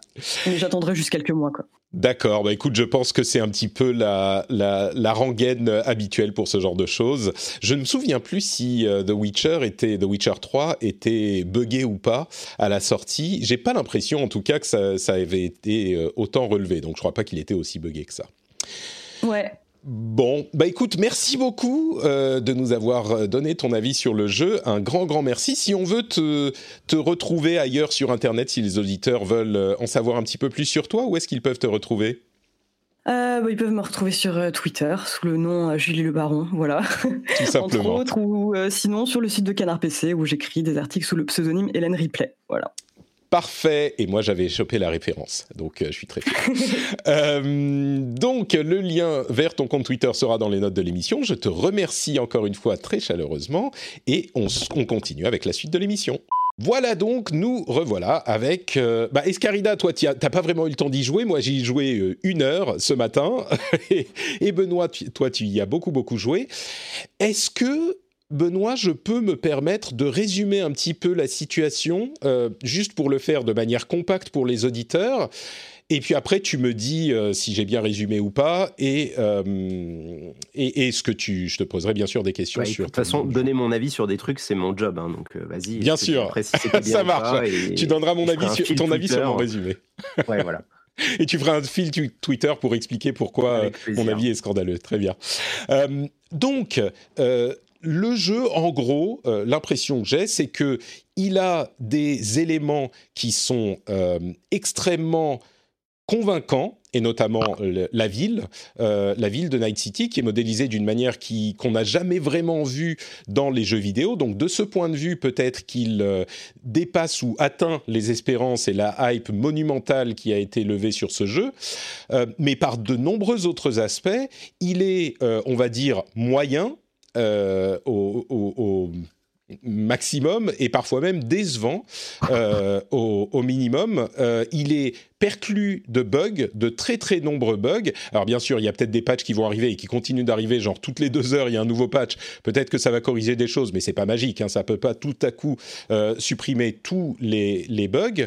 Euh, c'est pas essentiellement sur la version console les bugs? Ah non non, ah, non la version PC, c'est mais c'est un niveau, c'est-à-dire que la raison, il y a toujours, il y a beaucoup de jeux qui ont des bugs au lancement. Là, c'est un niveau qui est euh, carrément là, c'est le niveau en fait, si tu veux, ouais, c'est l'échelle Assassin's Unity. Hein. C'est niveau Et même, j'irais même plus loin parce que de mon expérience Assassin's Creed Unity, il y avait des bugs, enfin quelques bugs qui ont été vraiment mis en avant euh, mais dans l'ensemble, le jeu tournait et il n'y avait pas de, de il y avait peu d'impact sur euh, le gameplay. Alors que là, ça peut impacter. Euh, mon, cher Patrick, je vais t'expliquer un, un, secret de la communication. C'est-à-dire qu'en fait, je prépare les gens. C'est-à-dire qu'en fait, si je disais vraiment aux gens tout de suite ce qui se passe, c'est complètement inaudible aujourd'hui. Hein. C'est-à-dire que c'est, on n'a jamais vu un jeu comme ça. C'est-à-dire qu'à côté de ça, les jeux Bethesda, ils sont bien. Hein.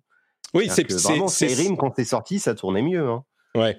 C'est un petit peu. En fait, euh, le jeu, plus on avance dans l'histoire, euh, fatalement, vu que la production, elle tourne de cette manière-là, moins le jeu, il est fini. Euh, jusqu'à la dernière frame de la fin de ma partie à moi, il y avait des bugs. J'avais des mmh. personnages qui se mettaient à flotter, j'avais les cheveux qui se décalaient de 30 cm, j'avais des textures qui faisaient n'importe quoi. Enfin, et puis il y a eu. et plus on avance dans le jeu, et pire c'est. Hein. Et je veux, euh, je veux parler de, des quelques points qui t'ont particulièrement euh, dérangé dans le jeu. Avant ça, je veux aussi mentionner, je crois qu'on en a parlé avec Julie, mais je vais aussi mentionner le fait que euh, la version, d'une part, ben, les testeurs n'avaient pas droit de tester la version console, et on a eu les premières images. Alors on est vraiment, on enregistre le jour de la sortie, donc on n'a pas toutes les informations, mais on a eu les premières images des versions console de base, c'est-à-dire PlayStation 4 et Xbox One, les anciens Hein, les toutes premières.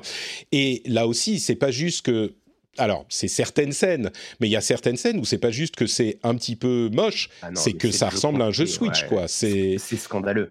J'ai mis un screenshot sur Twitter de The Witcher 2 qui était sorti sur Xbox 360. Alors certes, c'était pas un open world, mais je veux dire, vous pouvez regarder des images de The Witcher 3 qui est sorti sur Switch et on est à des années-lumière c'est ça. là, là, vraiment, enfin, c'est hallucinant parce que je parlais d'un scandale l'autre jour en, mentionnant euh, les, ce qui s'est passé au niveau des notes. Alors évidemment, je me suis attiré lire de, tous, les, de tous les fans d'Internet, mais le, fait est que là, euh, enfin, si tu veux, on pourra développer, mais pour ma part, et là-dessus, vraiment, je, mets mon tape du poing sur la table, CD Projekt a parfaitement géré sa campagne de lancement. Ils ont complètement mindfucké Metacritic en, profitant du système, et on va se retrouver avec des millions de gens qui vont acheter le jeu sur PS4 et One, parce que bah, c'est quand même les consoles les plus répandues, et qui vont se retrouver avec un jeu qui est juste honteux. Mmh. Vraiment, bah, c'est clair que en termes techniques, euh, avant même de parler des défauts du jeu que sur lequel je reviendrai, je pense après. Là, vraiment, vous regardez les images de Gotoz, qui est vraiment mais dépité, hein, le pauvre. Il est obligé de jouer à ça euh, sur Gamecult. Il y a pas mal de vous allez sur Reddit, vous allez n'importe où, il y a pas mal de monde qui a commencé à le récupérer sur les vieilles consoles. C'est vraiment un jeu, quand les gens disent un jeu Wii U, euh, ils sont sympas. Hein. Alors, il y a quand même, euh, c'est sur les consoles d'origine, sur les consoles même Pro et X, ça tourne un petit peu mieux. Euh, sur les consoles PS5 et Xbox Series X, ça tourne encore mieux, évidemment. Enfin, c'est normal. Mais ça, j'imagine, et encore une fois, il va falloir attendre de, de comprendre exactement ce que ça donne dans la réalité, euh, parce qu'on est, il est encore très tôt, mais ça peut pas transformer le truc complètement non plus. Là, comme je le disais, c'est pas magique.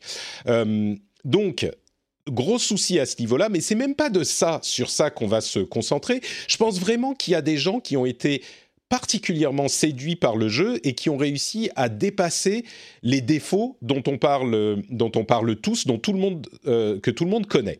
Donc ça, c'est une chose. Il y a des gens, bien sûr, qui, ont, qui ont trouvé que les défauts étaient rédhibitoires et qui n'ont pas apprécié le jeu. Je crois qu'il y a vraiment les deux opinions qui sont sincères dans euh, les reviewers. C'est certainement pas un jeu qui fait l'unanimité. À côté de ça, il y a des éléments qui, toi, Benoît, t'ont euh, particulièrement dérangé et dont je n'ai pas entendu énormément parler, euh, même sur des sites, même sur des sites qui sont généralement très progressistes euh, et qui sont attachés à ce genre de choses. Il y en a eu quelques mentions, mais mais juste, bah là, je te, laisse la parole.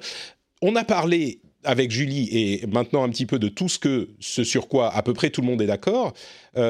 Qu'est-ce qui, toi, t'a vraiment dérangé dans, dans le jeu? Dis-nous tout je, vais revenir sur ce truc-là parce que, mmh. comme je l'ai dit dans ma vidéo là que tu passes aux gens sur Twitch, le, segment sur les bugs, moi, sur les 30 minutes de review, c'est 2 minutes. Hein. C'est-à-dire que je monte des bugs en disant bon bah il y a des bugs, évidemment que d'ici 6 mois ça sera corrigé. L'essentiel du problème du jeu que j'ai, moi, c'est que c'est pas qu'il soit mal fini, c'est que on est en dessous de tout ce à quoi on pouvait s'attendre. Alors Évidemment, il va y avoir des gens qui vont dire oui, mais il fallait pas avoir des attentes ni quoi que ce soit, mais il faut quand même se rappeler que ça fait deux ans que CD Projekt nous prépare à, l'Himalaya, le nouveau, tu vois, vraiment le, le intersidéral.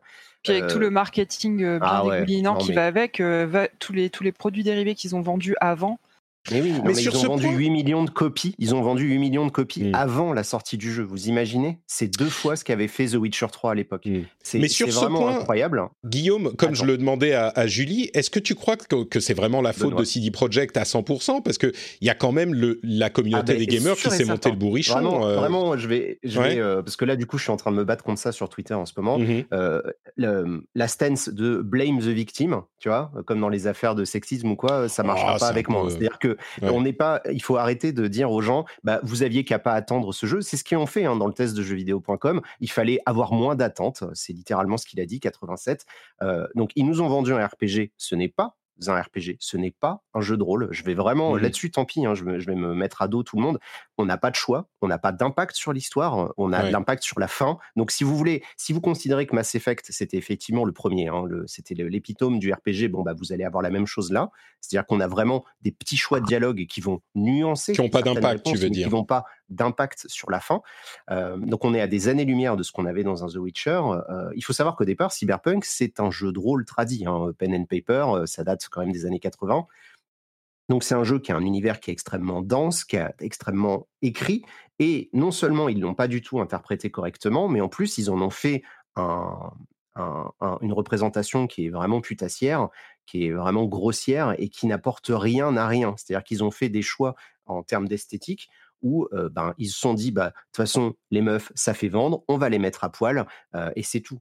C'est un jeu où il y a que deux modèles. Hein. Il y a les beaux gosses et les belles nanas. Il y a éventuellement des personnages qui sont vraiment obèses, c'est dégueulasse, mais sinon, tout le monde est super beau. Mais c'est pas une excuse de oui, mais bon, la beauté, ça s'achète dans le cyberpunk ni quoi. C'est simplement que ben, c'est un jeu qui est vraiment adolescent. Dans, sa représentation et dans sa, dans sa manière de penser le, cyberpunk, parce que vraiment, euh, J'avoue que. De toute façon, j'en parle, j'en parle en nom et en travers. en fait, j'ai plusieurs gros problèmes, donc si tu veux, je peux te les, résumer très rapidement. C'est que bon, effectivement, le jeu, il est très mal fini. La communication, elle a été mensongère sur ce qu'est le jeu. C'est un jeu qui est beaucoup plus du côté de la narration et du GTA que d'un RPG. Donc, tous les amateurs de jeux de rôle vous pouvez oublier ça déjà. Ce que, ce que tu veux dire sur la communication, c'est non mais pour préciser, c'est que tu dis que c'est pas juste qu'ils ont dit ça va être super et en fait c'est pas super, c'est que c'est mensonger sur la nature euh, de l'expérience. C'est ça que tu veux dire. C'est pas un RPG. Ils ont fait ils ont fait tout un épisode de The Night City Wire où ils nous parlaient oui alors choisissez vos origines, vous allez pouvoir être un nomade, mm. vous allez pouvoir être un street kid.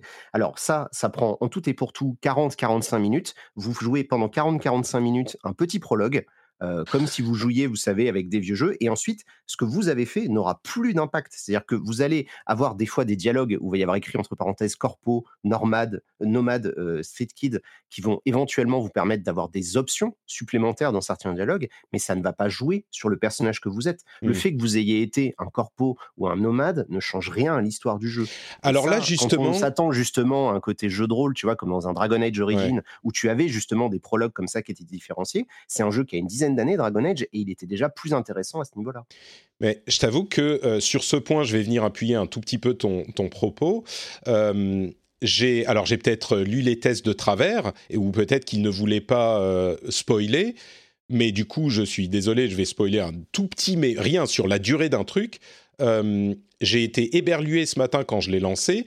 J'ai lancé donc le jeu sur ma GTX 970, qui d'ailleurs en, graphisme moyen, euh, il tourne correctement, je crois, en 30 euh, FPS, et c'est une carte graphique qui a 6 ans. Hein. donc euh, ça, c'est une bonne surprise. Ceci dit, sans ray le jeu est pas super beau. Hein. Franchement, moi, j'ai pas été. Alors encore une fois, c'est une machine qui a 6 ans, donc ça veut pas dire qu'il sera pas beau autrement. Mais je le trouve, je sais pas, enfin pas, vraiment pas séduisant, et je l'ai vu sans ray. Mais à côté de ça, j'ai choisi Corpo. je me suis dit, il est pas, euh, il est pas très impressionnant le ray tracing. Hein. Ouais. Euh, et donc j'ai choisi Corpo. Je me suis dit, ah personne va choisir Corpo, donc je vais, je vais tester Corpo, ça va être marrant. Ouais, j'avais fait pareil. Ah d'accord. Bon, peut-être que tout le monde va faire ça. Mais au final, euh, quand on dit c'est une petite intro, mais c'est deux scènes c'est deux scènes que j'ai eues en corpo, mais c'est un vrai. Enfin, vraiment, moi, j'étais extrêmement. Et, donc, tu dis, hormis ces petites options de dialogue, dont Julie disait qu'elle, elle trouvait ça sympa, mais c'est ces petites options de dialogue, ça ne change plus rien à l'histoire. Corpo, pas corpo, on s'en fout. c'est vraiment, deux scènes qui durent 30 minutes, quoi. J'ai joué 10 heures en nomade, j'ai joué une dizaine d'heures en street kid et j'ai joué donc 40 heures en, en, corpo, histoire de finir le jeu. Euh, et, vraiment, le jeu ne change plus après. Et, et pire, c'est-à-dire que là, et là, je suis vraiment désolé parce que je l'ai pas dit dans mon test parce que bah, j'avais tellement de choses à dire, mais la quête la plus intéressante du jeu, c'est la quête du prologue qui nous avait montré il y a deux ans dans les premières séquences de gameplay où, euh, tu sais, on peut parler à une nana sous un pont euh, qui est militaire, etc. C'est là seule quête du jeu. Vraiment, j'insiste. Hein. C'est la seule quête. Alors, je les ai pas toutes faites, mais j'ai quand même fait 40 heures, donc c'est-à-dire le double de ce qu'il faut pour finir le jeu. Euh, ça dure 20 heures à peine. C'est la seule quête où il y a autant de choix et où il y a mmh. autant de possibilités de fin. Sinon, à chaque fois, c'est globalement la même chose. C'est soit tu vas tuer un personnage, soit tu vas pas le tuer ou tu vas juste le voler. Mais c'est vraiment la seule quête où il y a vraiment des différences en termes de conséquences et de machin qui évidemment n'en ont aucune par la suite. C'est-à-dire que c'est pendant la quête, tu vas avoir des petits, euh, des petites intersections. C'est la quête du flathead, elle s'appelle. Et après, il n'y a plus rien. Vraiment, tout le reste du jeu, après, c'est vraiment plus du tout ça tout le monde, tout, toutes les reviews que j'ai dit ont parlé justement du fait qu'il y a ah, d'abord il y a plusieurs fins qui sont sensiblement différentes. Il y a des gens qui ont eu certaines expériences. Julie nous le disait encore et je l'ai vu dans plusieurs reviews, hein, vraiment, des gens qui disaient moi j'ai eu telle expérience et on en a parlé avec quelqu'un d'autre qui faisait une review du jeu et il n'avait pas du tout la même expérience. C'était peut-être sur une quête localisée, hein. genre j'ai tué quelqu'un ou j'ai fait tel choix et donc ça fait que euh, ça a donné telle conséquence dans la quête après. Euh, toi, tu n'as pas eu du tout cette, eh, euh, cette expérience-là? Encore une fois, alors, je veux pas. Euh, c'est compliqué comme sujet parce que je veux pas non plus. Euh, en fait, si, je m'en fous si vous voulez de jeter des pavés dans la mare des, journalistes jeux vidéo. Je veux dire, il suffit d'agiter euh, un peu de ray tracing et, des, de, la, poudre aux yeux et on sait très bien qu'ils mettent des bonnes notes au jeu. C'est pas nouveau. non, mais il y a pas que ça. avec Final Fantasy XV et euh, ça marchera avec d'autres jeux plus tard. Non, mais il y a pas que ça. Moi, j'ai vu plein de reviews. Benoît, j'ai vu plein de reviews. Tu me poses une question, tu me laisses pas répondre. ouais, mais sur ce point, parce que c'est vrai que c'est un petit peu controversé, mais moi, j'ai vu des reviews qui sont pas juste de journalistes établis. J'ai vu des reviews d'influenceurs, de youtubeurs, de gens qui sont dans les tranchées, tu vois. Euh, et ils ont pas. C'est eux aussi qui ont dit ça. C'est pour ça que je te. Mais bon, vas-y, Bah, vas-y. après, bon, des, comme, je, comme je te dis, moi, je n'ai pas aimé le jeu, donc après. euh, ouais. Mais bon, en fait, il y a vraiment plusieurs trucs qu'il faut voir, donc je ne vais évidemment pas, voilà, évidemment. Tout le monde est très professionnel. euh, Mais non, mais qui vient de signer c'est un que magnifique dit. contrat publicitaire. L'intégralité de leur site est jaune euh, depuis quelques heures. Évidemment que ça n'a absolument pas joué euh, sur leur notation. hein. Euh, Ça serait bien la première fois que une entreprise graisse la patte de Webedia pour avoir des bonnes notes. hein. Attention, hein, évidemment. Coucou Assassin's Creed Unity.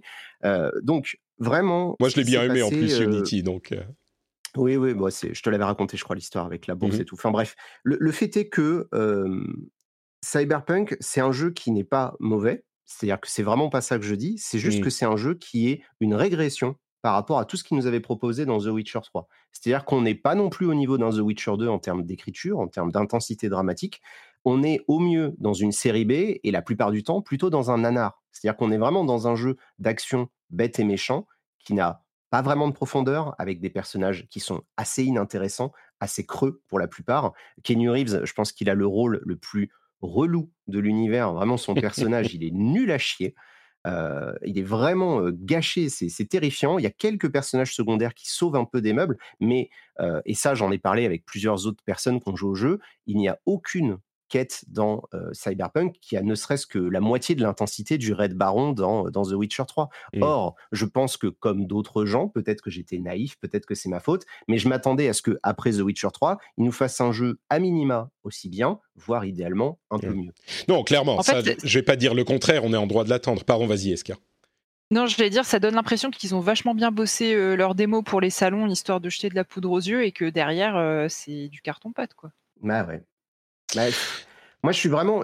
Et en plus, si tu veux, c'est que il y a, y a, y a cette truc-là. Donc, le jeu en soi, il est assez moyen parce qu'en termes d'écriture, c'est pas ouf. En termes de représentation graphique, ben, ça se limite à montrer du cul tout le temps. En plus, il y a la séquence là qu'on voit euh, pour les live Twitch qui, qui est vraiment euh, illus- illustre ça. C'est-à-dire qu'on discute avec une nana et euh, bon, bah, il y, a une- il y, a une il y a une danseuse qui fait un striptease pendant ce temps. Tu sais pas pourquoi. T'as pas besoin de ça. Alors, à nos auditeurs qui penseraient que le cyberpunk c'est forcément du cul, je vous invite à ouvrir des livres et à chercher sur Google. Vous verrez qu'en fait le cyberpunk c'est un mouvement culturel et c'est pas juste du cul et des nichons et des néons. Hein. C'est pas que ça. Euh, mais bref. Donc il y a ce problème-là, et en plus de ça, euh, c'est des projects, et ça c'est le truc peut-être le plus controversé que j'ai pu dire sur Twitter, et je suis fou que ça n'ait pas été relevé encore, mais ça va ressortir, c'est obligé. Ils font des appels du pied au Gamergate de manière absolument pas subtile. Le dernier tiers du jeu, Ouais, je, disais, euh, les je disais alt-right. symboles euh, de... je, Ouais. je le précise, je disais alt-right et, et suprémaciste blanc dans, dans notre conversation avec Julie. C'est pas du tout ça. Tu, tu, Non, non, c'est Tu plus parlais le du Gamergate, Gamergate, mais l'alt-right et le Gamergate, on sait maintenant que c'est deux choses fait, qui sont très liées. que Voilà, oui, c'est plus les suprémacistes, c'est pas ça. ouais. Euh, et donc, en fait, ils réutilisent vraiment sur le dernier tiers du jeu régulièrement des codes et des symboles qui sont euh, euh, des trucs de 4chan et de, de ce que tu veux, de, de Gamergateux. Et, et ils le détournent et ils l'utilisent, mais c'est Mais impossible. c'est que quel- tu peux nous donner un ou deux exemples de, de Oui, quel. je peux euh, vous donner un ou deux exemples parce que ça serait du spoil. Ah, c'est ça le problème. Et c'est ça qui est génial dans leur côté, c'est que c'est ça qui est malin dans leur façon de faire. C'est que moi, si je me mets à vous raconter ça, je vous gâche une partie de la fin du jeu. Hmm.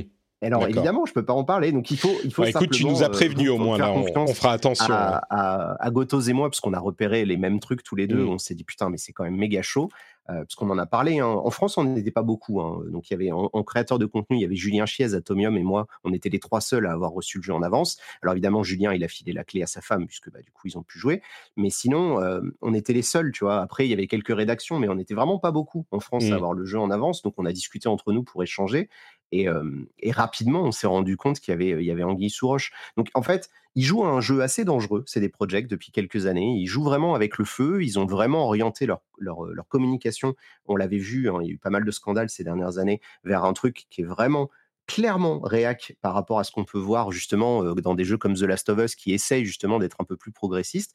Et, euh, et je ne serais pas surpris que ça remette en fait le feu aux poudres à toutes les discussions qu'on a depuis des années dans le jeu vidéo. Et moi, je suis vraiment choqué que les journalistes jeux vidéo, et en particulier américains, qui a priori depuis le temps ont appris à reconnaître quand même ces symboles-là, n'ont pas calculé ça quand ça leur est arrivé en plein dans le visage. Mais Maintenant, alors, Malheureusement, c'est pas un bah, reflet de la politique polonaise aussi. Hein, tu regardes je sais pas. Honnêtement, ça, je veux pas me prononcer là-dessus parce que, en fait, c'est pareil. C'est-à-dire que je veux pas non plus complètement leur faire un procès d'intention. Je veux bien imaginer une demi-seconde que, voilà, ils pensaient bien faire ou je sais pas quoi. C'est comme quand ils faisaient des blagues transphobes, ils pensaient bien faire, tu vois. Mais le fait est que Vraiment, ça a été validé. Donc, je pense qu'il y a plein de gens en fait interne chez CD Projekt qui ne euh, peuvent pas parler parce qu'ils sont muselés, hein, tout simplement. Hein. ils peuvent évidemment pas parler. Euh, mais euh, c'est sûr et certain que le jeu, il porte tellement de stigmates de différentes versions. Il y a des moments de jeu, il y a une scène, typiquement, pareil, on en avait parlé avec Gotos, tu as une scène qui est complètement hors jeu, tellement elle est bien écrite. C'est la seule fois où d'un coup le jeu, se, se prend vraiment pour un truc intelligent. Et, tu te dis, mais ouais, en fait, il y a eu tellement de versions de jeux, de réécriture, de, tu sens qu'il y a eu une, espèce de passation de pouvoir. il y a quelques années, il y avait pas mal de leads qui avaient été virés, enfin, qui avaient quitté leur poste. Et donc, c'est Adam Badowski, donc le directeur du studio, qui a repris le lead sur le jeu. Et tu sens qu'il a vraiment imposé sa vision du truc. Et le résultat, c'est que c'est un jeu pour ados, quoi. C'est-à-dire que vraiment, enfin, si vous voulez jouer à Duke Nukem en 2020, la meilleure version du Duke Nukem, c'est Cyberpunk. Mmh.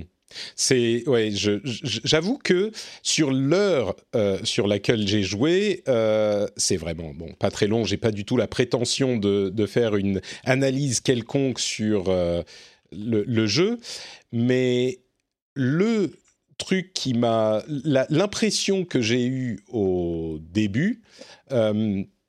c'était, je vais faire une, analogie qui va quelque part, vous allez comprendre. Vous vous souvenez dans Tell Me Why, une des euh, remarques qu'on faisait sur le jeu, c'était que Tell Me Why, pardon, pas Tell Me Why, Life is Strange, excusez-moi. Sur Life is Strange, quand le, premier épisode est sorti il y a quelques années, euh, il y a beaucoup de gens qui ont dit c'est écrit comme la vie d'une enfant de 14 ans euh, par des gens qui n'ont vu que des séries qui dépeignaient cette vie-là. Enfin, ça, ça, sonne pas authentique, quoi.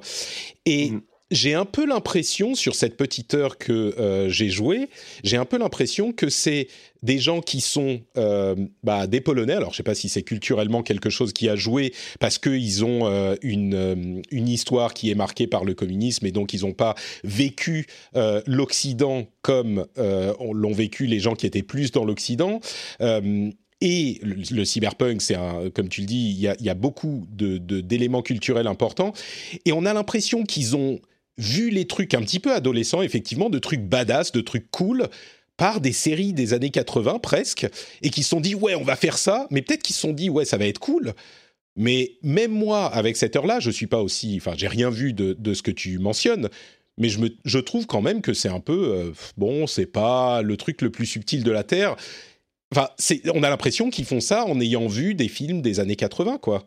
Euh, c'est l'histoire du corps. B, hein. Vraiment, il y, a, des scènes, il y a des scènes de cul euh, pendant des batailles. c'est vraiment, je te jure, il y a des moments. Tu te dis à un moment donné, il y a Schwarzy qui va arriver, tu sais, en mode mmh. commando. Euh, euh, vraiment, tu as, un côté nanar, hein, vraiment. Je pense que c'est peut-être un des premiers d'ailleurs nanar, du, enfin pas un des premiers, mais en tout cas à ce niveau-là de production, ça fait partie peut-être des premiers gros mmh. nanars du jeu vidéo. Ça va plaire à du monde, je comprends tout à fait. mais volontaire moi, ou involontaire? Ben, je, je, pense qu'eux, ils, ils, prennent ça sérieusement. Hein. Je pense qu'il y en a qui sont, je pense qu'ils sont quand même convaincus que ce qu'ils font, c'est cool. Hein, j'espère pour eux. Parce que tu regardes, euh, par exemple, dans Borderlands, c'est super réussi. Ouais. Ah, ça plaît ou ça plaît pas, mais c'est clairement maîtrisé. Dans Borderlands, ils savent ce qu'ils font et ils le font, ils y vont à fond parce que c'est ce qu'ils veulent faire. Alors ensuite, ça plaît ou ça plaît exemple, Tu vois, euh, Borderlands, parce qu'il y a le côté justement humour, décalage, satire. Moi, je comparais ça à Saints, Saints Row, parce que du coup, c'est vrai que ça se rapproche beaucoup, tu vois, c'est deux GTA-like euh, où il y a des gods et tu peux taper les gens avec des gods michés. Euh, donc, euh, mais Saints Row, c'était clairement de la satire et ils savaient qu'ils étaient beaufs et relous, tu vois. Là, eux, je pense qu'ils s'en rendent pas compte, en fait. Mmh. Mais, mais le souci, c'est qu'ils ont tellement présenté le truc comme étant la huitième merveille du monde, et puis ils ont l'excuse du cyberpunk, tu sais, c'est comme nanotechnologie ou la magie, c'est l'excuse suprême du bah oui, elle est à poil, mais c'est cyberpunk. Bon, bah oui, c'est une prostituée, mais bon, c'est cyberpunk, tu vois. Et suffit, tu peux tout justifier par ça à partir de là. Donc, donc voilà. Encore une fois, c'est pas que c'est un mauvais jeu, c'est juste que c'est vraiment décevant. Moi, je trouve que c'est clairement une grosse régression par rapport à The Witcher 3. Et on n'a quand même pas commencé à parler du gameplay, mais tout est moyen. C'est-à-dire que c'est vraiment le Jack of all trades, master of none. Quoi. Il n'y a rien. Les gunfights, c'est pas ouf. L'infiltration, elle est ridicule. Mmh. L'IA, elle est vraiment honteuse. Enfin, vraiment, la conduite, lol. Enfin, bref, il n'y a pas grand-chose à part cette réalisation complètement incroyable. C'est vrai que visuellement, il y a rien à redire. Enfin, je veux dire, tu lances le jeu, as un- si tu as un PC de la NASA, hein, évidemment, sur Xbox et PS4, euh, pauvre de vous, mais euh, si vous avez un- une grosse machine, c'est la claque. La ville, elle est effectivement incroyable. Les- la mise en scène à la première personne, on n'a jamais vu ça. Euh, donc là, là-dessus, là-dessus, c'est bien. Mais le, le truc, c'est que voilà, le- Ouais. un jeu, ce n'est pas que euh, des paillettes et du strass, quoi. Ouais. Un jeu, il faut qu'il y ait un petit Et- peu de fond derrière. Et là, quand c'est creux, ben ça fait chier. Enfin, moi, ça me fait chier parce que ben j'attendais énormément Cyberpunk. Je m'étais dit, bah, The Witcher 3, c'était quand même une grosse progression par rapport au 1 et au 2. Et là, on a l'impression qu'ils sont revenus à tous leurs Ouais. travers qu'ils avaient en 2007. hein. Et, et on peut pas t'accuser de, d'être euh, euh, un, un hater de CD Projekt de base. Tu as quand même écrit un bouquin sur The Witcher 3. Euh, tu lui accordes une importance quand même euh, énorme. Euh, Bah ouais, ouais, c'est un jeu que j'aime beaucoup. hein. Je veux dire, tu vois, il n'y a pas de. Moi, je tombe de haut parce que vraiment, euh, je- voilà.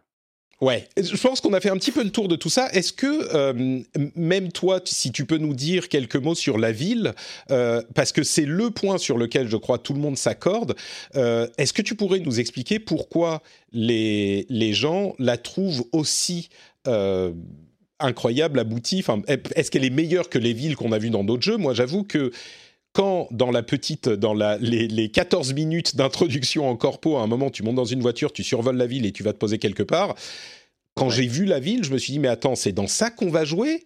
C'est pas juste une cinématique, c'est vraiment genre toute cette et, et c'est quoi? C'est l'ampleur, c'est la complexité architecturale, c'est qu'est-ce qui fait que la ville c'est la star du jeu, euh, le point le point positif parce du que c'est la seule chose qui est réussie. Ouais. non mais elle est pas compliqué. elle est Non, elle est plus réussie que- qu'elle ne l'est dans dans d'autres jeux. Je veux dire, est c'est un pas, truc qui elle est arrive. pas en- gigantesque. La carte Mm. est assez petite en réalité. euh, c'est euh, c'est assez petit hein, comparé à ce qu'on a connu dans les, dans les open world récents. C'est juste que effectivement, en fait, quand tu la vois cette ville, tu as une impression que ça va être incroyable. Et en fait, quand tu commences à vraiment gratter sous la surface, tu vas réaliser que bon, bah, la plupart des quartiers, tu y feras jamais rien. La plupart des rues, tu n'y iras jamais. Et la plupart des bâtiments, tu pourras jamais y rentrer parce que c'est pas prévu pour. Donc en vrai, euh, malheureusement, il y a vraiment le jeu tourne autour de quelques points chauds qui ont Mm. été extrêmement soignés. Et là, vraiment, en termes d'ambiance, enfin, le quartier euh, japonais avec les espèces d'hologrammes de, de poissons et tout, euh, je pense que tout le monde, quand ils vont les voir et qu'il y a une espèce de statue de Bouddha euh, de 400 mètres de haut, c'est vraiment impressionnant. Il y a des passages qui sont vraiment ouf. Et ça, je comprends tout à fait que ça soit saisissant pour la plupart des personnes qui peuvent en profiter sur une grosse machine, encore une fois. Mais bah, voilà, en fait, je pense, c'est ce que je dis dans ma vidéo, c'est-à-dire que pour apprécier le jeu, il faut faire abstraction bah, de la conduite qui est nulle, des PNJ qui font n'importe quoi, de la foule qui disparaît parce que ben il y a des gros soucis d'IA et de bugs et de machin, du téléphone qui sonne toutes les 30 secondes parce qu'on est un peu comme dans GTA 4 avec des, des PNJ qui nous appellent constamment. Mais, euh, mais par contre, c'est vrai que visuellement, il y a un côté waouh. Je pense que je vais, je vais citer euh, Corentin, euh, l'ami du Monde. Ce qu'il disait sur Twitter et ce qu'il dit dans son test sur Le Monde, c'est que euh, on n'a jamais vu un diorama aussi joli. Et je pense que c'est ça. Mm. Vraiment, The Witcher, il le dit lui-même, c'est pas un bon jeu, c'est pas un bon RPG.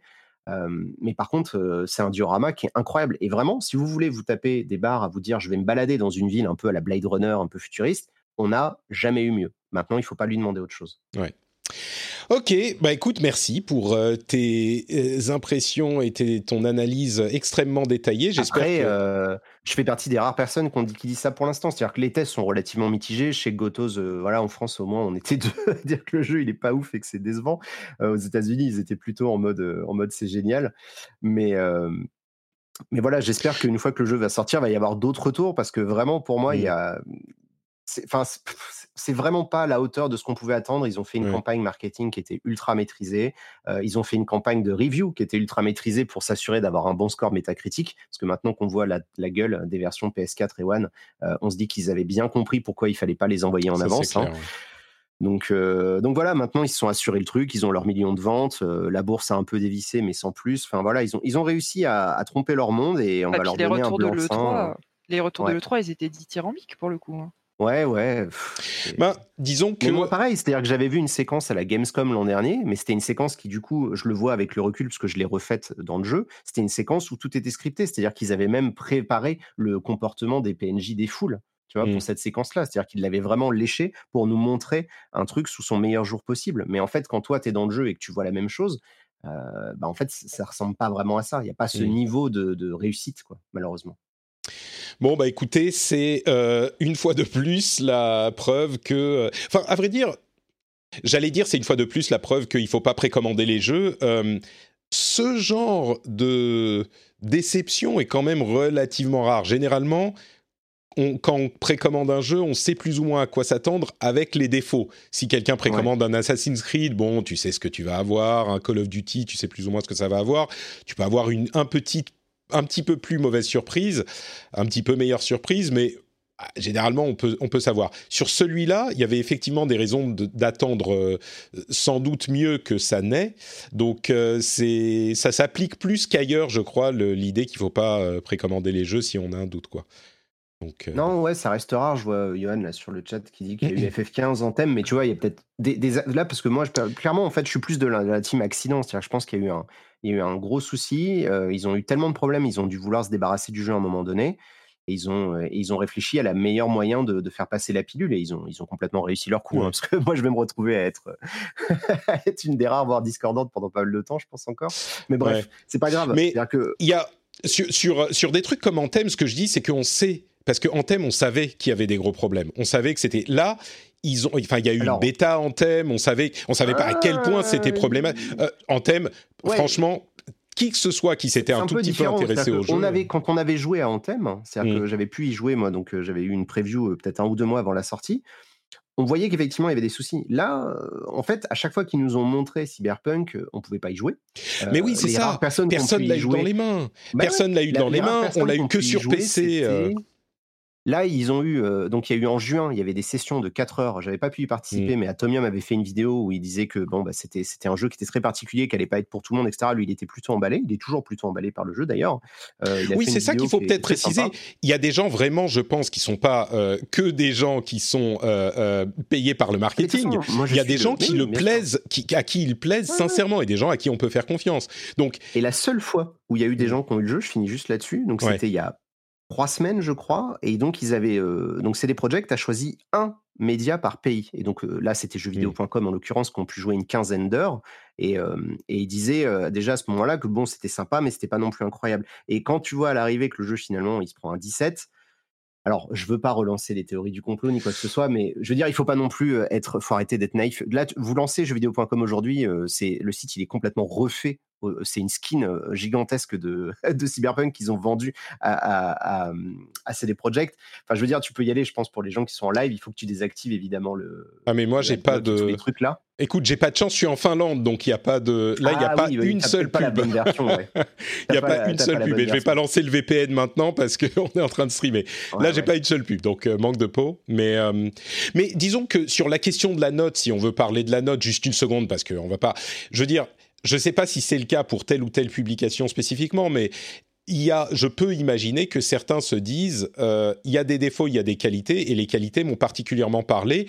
Et les défauts, par exemple, on prend euh, au hasard, euh, on prend Haven. Tu vois, Haven, c'est un jeu qui est relativement mal noté. En l'occurrence, Gamecult, ils lui ont donné 5, je crois, un truc comme ça.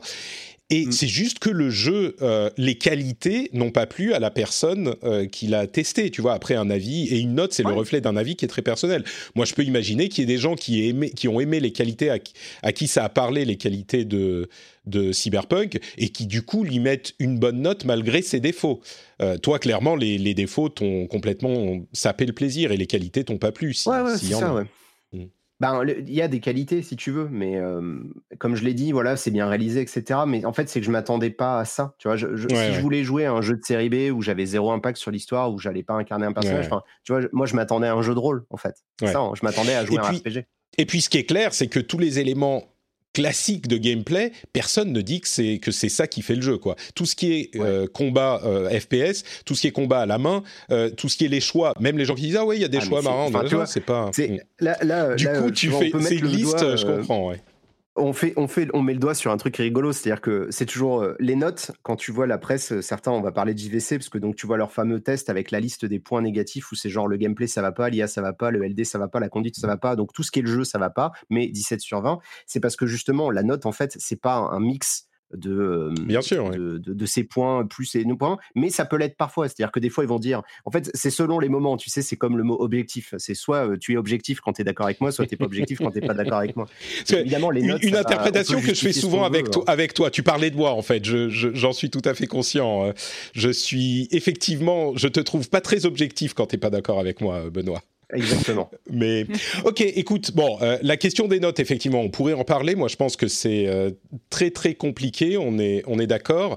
Euh, et puis il y a peut-être, je, je défends tout le monde et je défends aussi JVC parce que je trouve qu'ils sont beaucoup plus professionnels la plupart du temps qu'on ne le, le leur, enfin que ce qu'on en dit.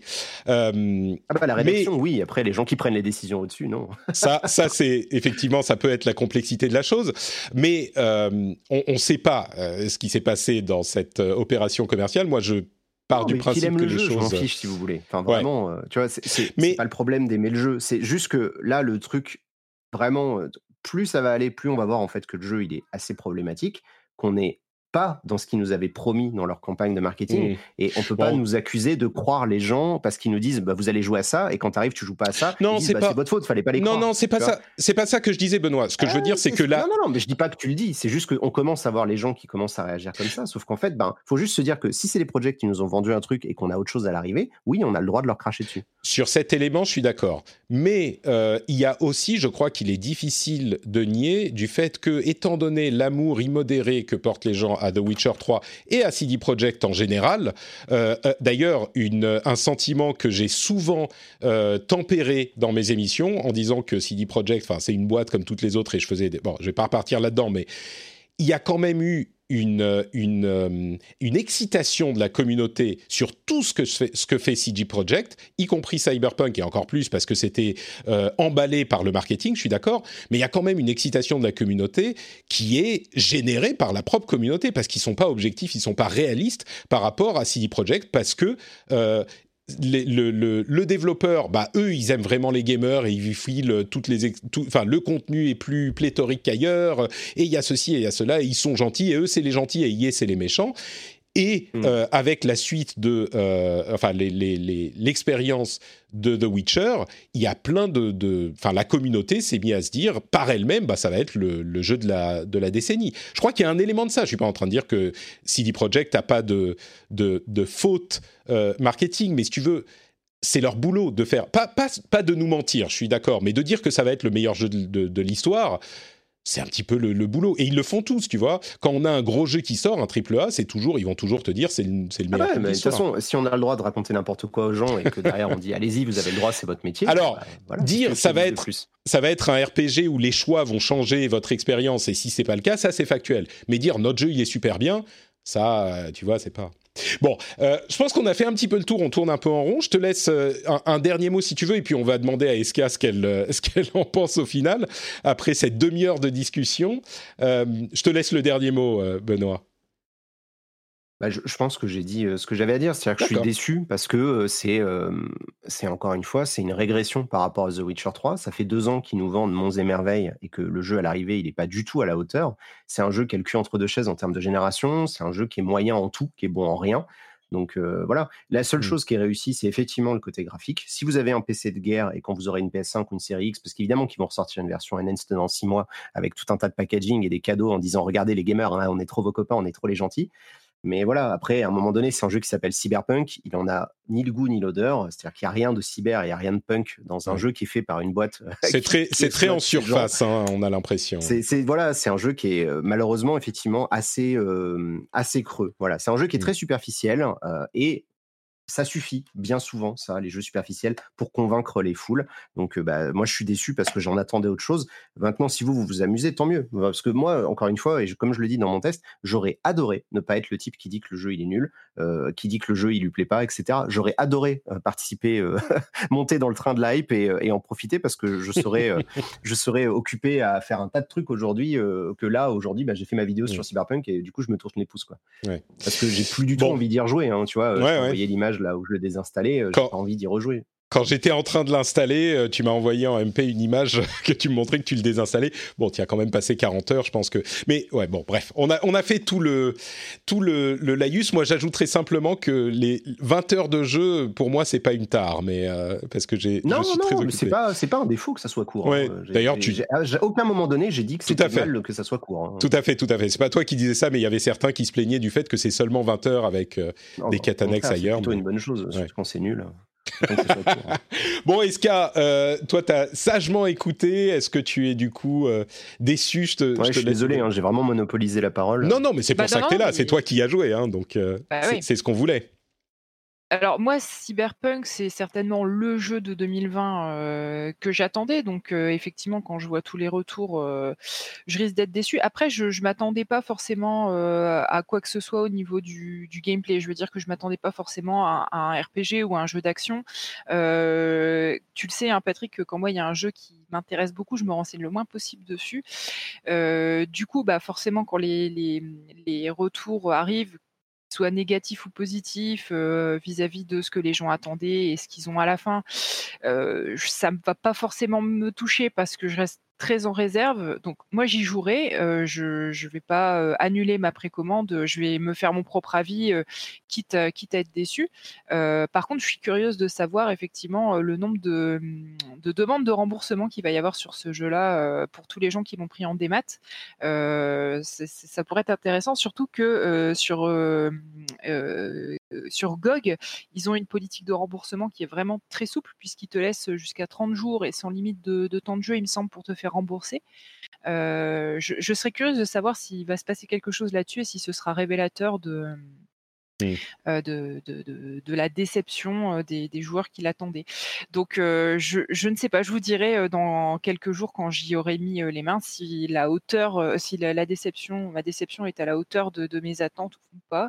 Maintenant, j'entends complètement ce que ce que tu dis, ce que tu dis, Benoît, je me dis mais qu'est- qu'est-ce qu'ils ont fait quoi? Qu'est-ce qui s'est passé pendant tous ces Moi, mois, euh, toutes ces années euh, M- Moi, j'ai l'impression que c'est un studio qui a eu les yeux beaucoup plus gros que le ventre et trop. Parce qu'il faut toujours avoir les yeux un peu plus gros que le ventre pour, pour vraiment avancer et pour et, et ils se sont dit. Attends, mais maintenant avec The Witcher 3, on est les rois du monde. Ils ont fait quoi, CD Projekt Ils ont eu une ascension météorique, mais surtout Mhm. avec The Witcher 3. Ils ont pas fait grand tu chose d'autre. reprends euh, tous les éléments euh, de mon ancien bouquin, euh, l'ascension Ah oui, d'accord. et, et le titre de ma vidéo sur Cyberpunk, c'est Les yeux plus gros que le ventre. Donc, Ouais. Ah bon, bah voilà, écoute, un très bon mais- agent marketing. Écoutez, regardez les Tu vidéos de Benoît, les vidéos d'Exerve. c'est très bien. Mais oui, mais moi je crois que c'est, c'est, oui, c'est exactement ça. D'ailleurs, tu m'as peut-être inconsciemment influencé parce que j'ai regardé bien sûr ta vidéo. Mais oui, j'ai vraiment l'impression que c'est un studio qui est quand même un, un, studio qui a pas l'historique et qui s'est pas construit sur des décennies pour faire des jeux à cette taille-là. Et qui a voulu et peut-être que ça montre un petit peu que c'est pas si facile que ça de faire des des Ouais, triple A aussi En fait, quoi. ça, Mais- ça- ça, pour le coup, c'est vraiment une discussion que je trouve intéressante. C'est-à-dire Ouais. que euh, CD Projekt, c'est effectivement un studio qui a les dents longues, mais vraiment, euh, c'est même plus Ouais, que qui ça règle le parquet, C'est-à-dire qu'ils sont en train de tuer les gens euh, à l'étage d'en dessous euh, parce qu'ils veulent devenir Rockstar, ils veulent devenir. Blizzard. En fait, ils veulent être le plus gros studio au monde, donc ils vont tout faire pour y arriver, euh, quitte à écraser les, les employés au passage. Mais ça, ça a toujours été le cas. Ils sont assez clairs là-dessus, hein, c'est-à-dire qu'ils s'en cachent pas euh, de, de leurs ambitions. Et et là, avec, CD avec Cyberpunk, euh, ils avaient plus la béquille de l'univers extrêmement riche de Sapkowski, euh, qui, qui, du coup leur fournissait vraiment un matériau Mm. en termes de lore, en termes de gameplay, en termes de- de- d'histoire, qui était vraiment génial. Ils n'ont pas forcément exploité l'univers de Cyberpunk, le jeu de rôle, euh, avec la même intelligence. En plus, ils ont fait des choix, voilà, qui sont, qui sont vraiment très marqués, adolescents, qui montrent un manque Ouais, de maturité disait, qui est assez triste. Et, et, et du coup, on voit le résultat, c'est-à-dire que je pense que s'ils avaient continué avec du The Witcher et qu'ils avaient continué de creuser le truc, le matériau de The Witcher, il est tellement parfait pour du jeu vidéo que de toute façon, tu peux réussir à faire quelque chose de super cool avec ça. Donc, donc voilà, là, là, on voit en fait ce que ce que ce qu'est capable de faire, c'est les projects sans la béquille de Sapkowski. Et, et ben moi, je tombe de haut et de très très très haut quoi. Tu veux, moi, moi, en tant que joueuse, j'accepterais que le jeu soit soit pas parfait parce qu'on avait vu hein, le lancement de The Witcher 3, il n'était pas non plus, enfin peut-être pas à ce Mm. point-là, mais le, Ouais, le pas jeu à ce d'être C'est parfait vrai. à son hein. Non, non, lancement. raison Par contre, j'accepterais pas à d'avoir l'impression qu'on se soit moqué de moi et qu'on m'ait prise pour un pigeon avec du marketing. Alors certes très bien fait, mais complètement à côté de, de, ce qu'on de la qualité de, jeu qu'on en attendait. Ça, je, sais que ça passerait beaucoup moins. Bon, écoute, je suis sûr qu'on aura l'occasion de, de l'évoquer à nouveau avec toi, Eska, pour que tu nous donnes ton avis après l'avoir testé.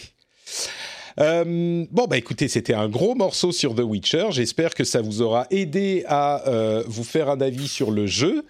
Euh, mais je pense vous que. envoyer vos insultes à, Patrick sur Twitter. C'est bon, non, mais... reçu tellement là ces derniers jours, vous pouvez. Ouais, mais ton, ton, ton, ton, comment dire ta critique sur Twitter, ton, ton fil Twitter était quand même à chaud et avec beaucoup moins de contexte et d'explications que tu en as donné plus tard. Twitter, et puis c'est Twitter en plus. Non, mais c'est ça. Et, donc, forcément, euh, en plus, tu, disais du mal d'un jeu que les gens attendaient beaucoup. Donc, euh, je crois qu'effectivement, c'était. Euh, je veux dire, ce que j'essaye de dire, c'est que moi, je trouve ton explication que tu nous as donnée là complètement cohérente. Et évidemment, tous les avis sont personnels, mais ton, ton avis que tu as exprimé ici n'a pas du tout lieu d'être euh, comment dire, enfin d'être critiqué, on peut critiquer. Il y a quelque chose d'assez euh, d'assez ironique, moi qui aime bien l'humour noir, c'est génial de voir une grosse corporation qui a réussi à complètement tromper son monde avec des gens qui les défendent bec et ongle pendant qu'ils développent un jeu qui s'appelle Cyberpunk, alors qu'en fait il n'y a rien de punk, ils sont juste devenus des agents de com, ils ont juste accepté toute la com et ils la recrachent comme des gentils pigeons. Il y a euh, des... du coup tu vois, il y a quelque chose de vraiment, il y a, quelque chose de tellement sarcastique dans cette situation que je, voilà, quelque part, je me dis, ils sont quand même très forts. Écoute, je trouve que ma review, sans l'avoir euh, testé, mon anti-test qui est sur YouTube, avait quand même vu juste sur certains éléments, comme le fait que les corporations du jeu soient en fait des corporations qui vont vendre des trucs pour le jeu. Voilà, je ne dirais que ça. Euh, donc, écoutez, on va refermer cette petite page cyberpunk et on va prendre une toute petite seconde pour, pour faire quoi? Bah Pour remercier les gens qui soutiennent le rendez-vous jeu, le rendez-vous jeu qui est financé uniquement par ses auditeurs. Vous le savez, vous pouvez aller sur patreon.com slash rdvjeux et euh, vous décidez la somme que vous donnez par épisode et vous décidez le nombre d'épisodes que vous soutenez par mois. Et du coup, vous avez euh, droit à des bonus super sympas, comme par exemple le fait d'avoir l'épisode sans pub. Vous pouvez aussi euh, avoir le, les timecodes. Si par exemple euh, Cyberpunk ne vous intéresse pas du tout, vous pouvez aller tout de suite à la section suivante. Vous pouvez aussi avoir des contenus bonus. Enfin bref, il y a plein plein de choses, mais surtout ce que vous pouvez avoir, c'est la fierté de soutenir le rendez-vous jeu et de contribuer à son, son indépendance et à sa solidité éthique, euh, puisque le soutien participatif est l'essentiel euh, de mes revenus et de loin ce qui me permet de dire non et de faire des choix euh, quand je le souhaite et quand je le sens pas. Donc merci beaucoup à tous ceux qui soutiennent le rendez-vous jeu. Et si vous arrivez chez vous et que euh, vous mettez les clés dans le bol en arrivant parce que et que vous avez oublié le soutien du rendez-vous jeu, et eh ben c'est le moment de vous en souvenir. Vous faites euh, les clés dans le bol, ça fait cling et vous dites ah Patrick, c'est le truc que je dis depuis quelques mois et c'est un moyen mnémotechnique qui vous conditionne à vous souvenir qu'il faut soutenir le rendez-vous jeu, comme on conditionne les joueurs. Exactement. Essayé de ramener le truc, euh, de ramener le truc à ça. Tu l'as fait pour moi. Euh, donc, mais, mais. Ça va même plus loin.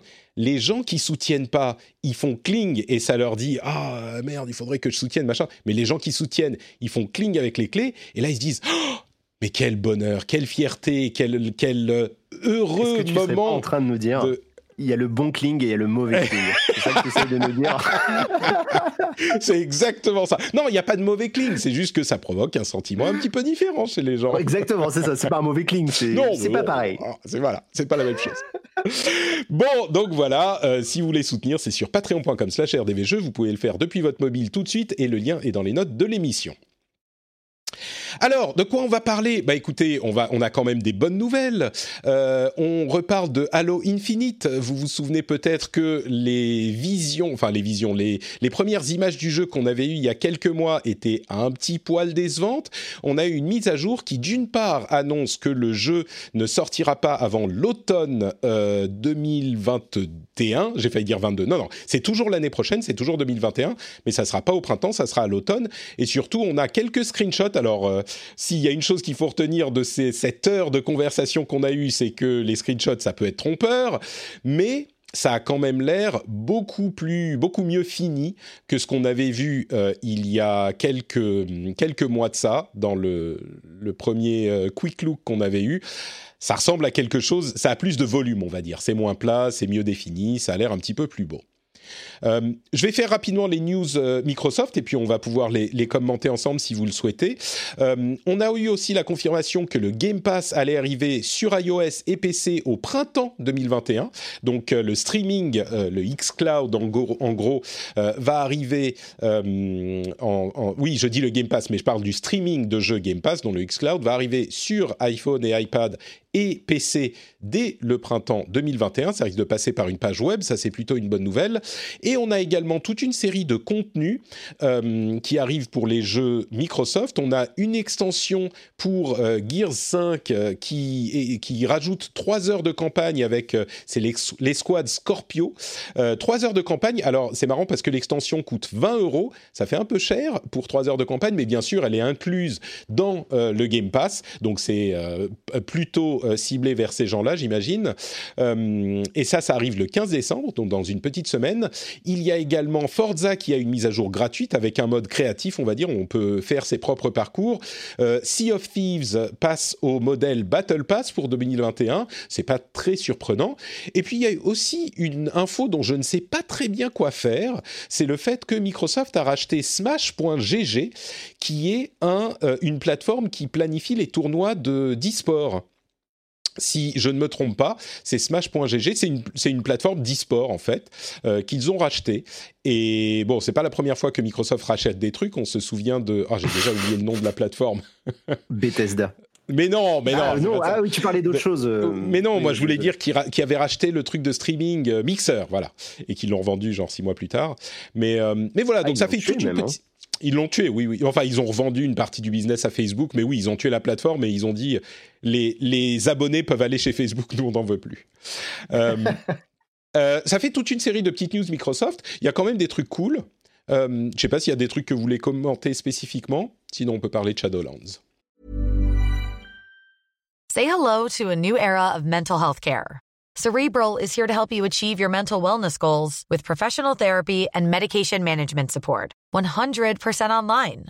You'll experience the all new Cerebral Way, an innovative approach to mental wellness designed around you. You'll get a personalized treatment plan from a therapist, prescriber, or both in a safe and judgment free space. Your cerebral therapist or prescriber will outline a customized plan with clear milestones along the way so you can get to feeling your best. With Cerebral, you're not alone in your mental health journey. We're here to empower you to live a fulfilling life. So take that first step towards a brighter future and sign up today at cerebral.com slash podcast and use code ACasts to get 15% off your first month. Offer only valid on monthly plans. Other exclusions may apply. Offer ends July 31st, 2024. See site for details. Hey everyone. I've been on the go recently Phoenix, Kansas City, Chicago. If you're like me and have a home but aren't always at home, you have an Airbnb. Hosting your home or a spare room is a very practical side hustle. If you live in a big game town, you can Airbnb your place for fans to stay in. Your home might be worth more than you think. Find out how much at airbnb.com/slash host.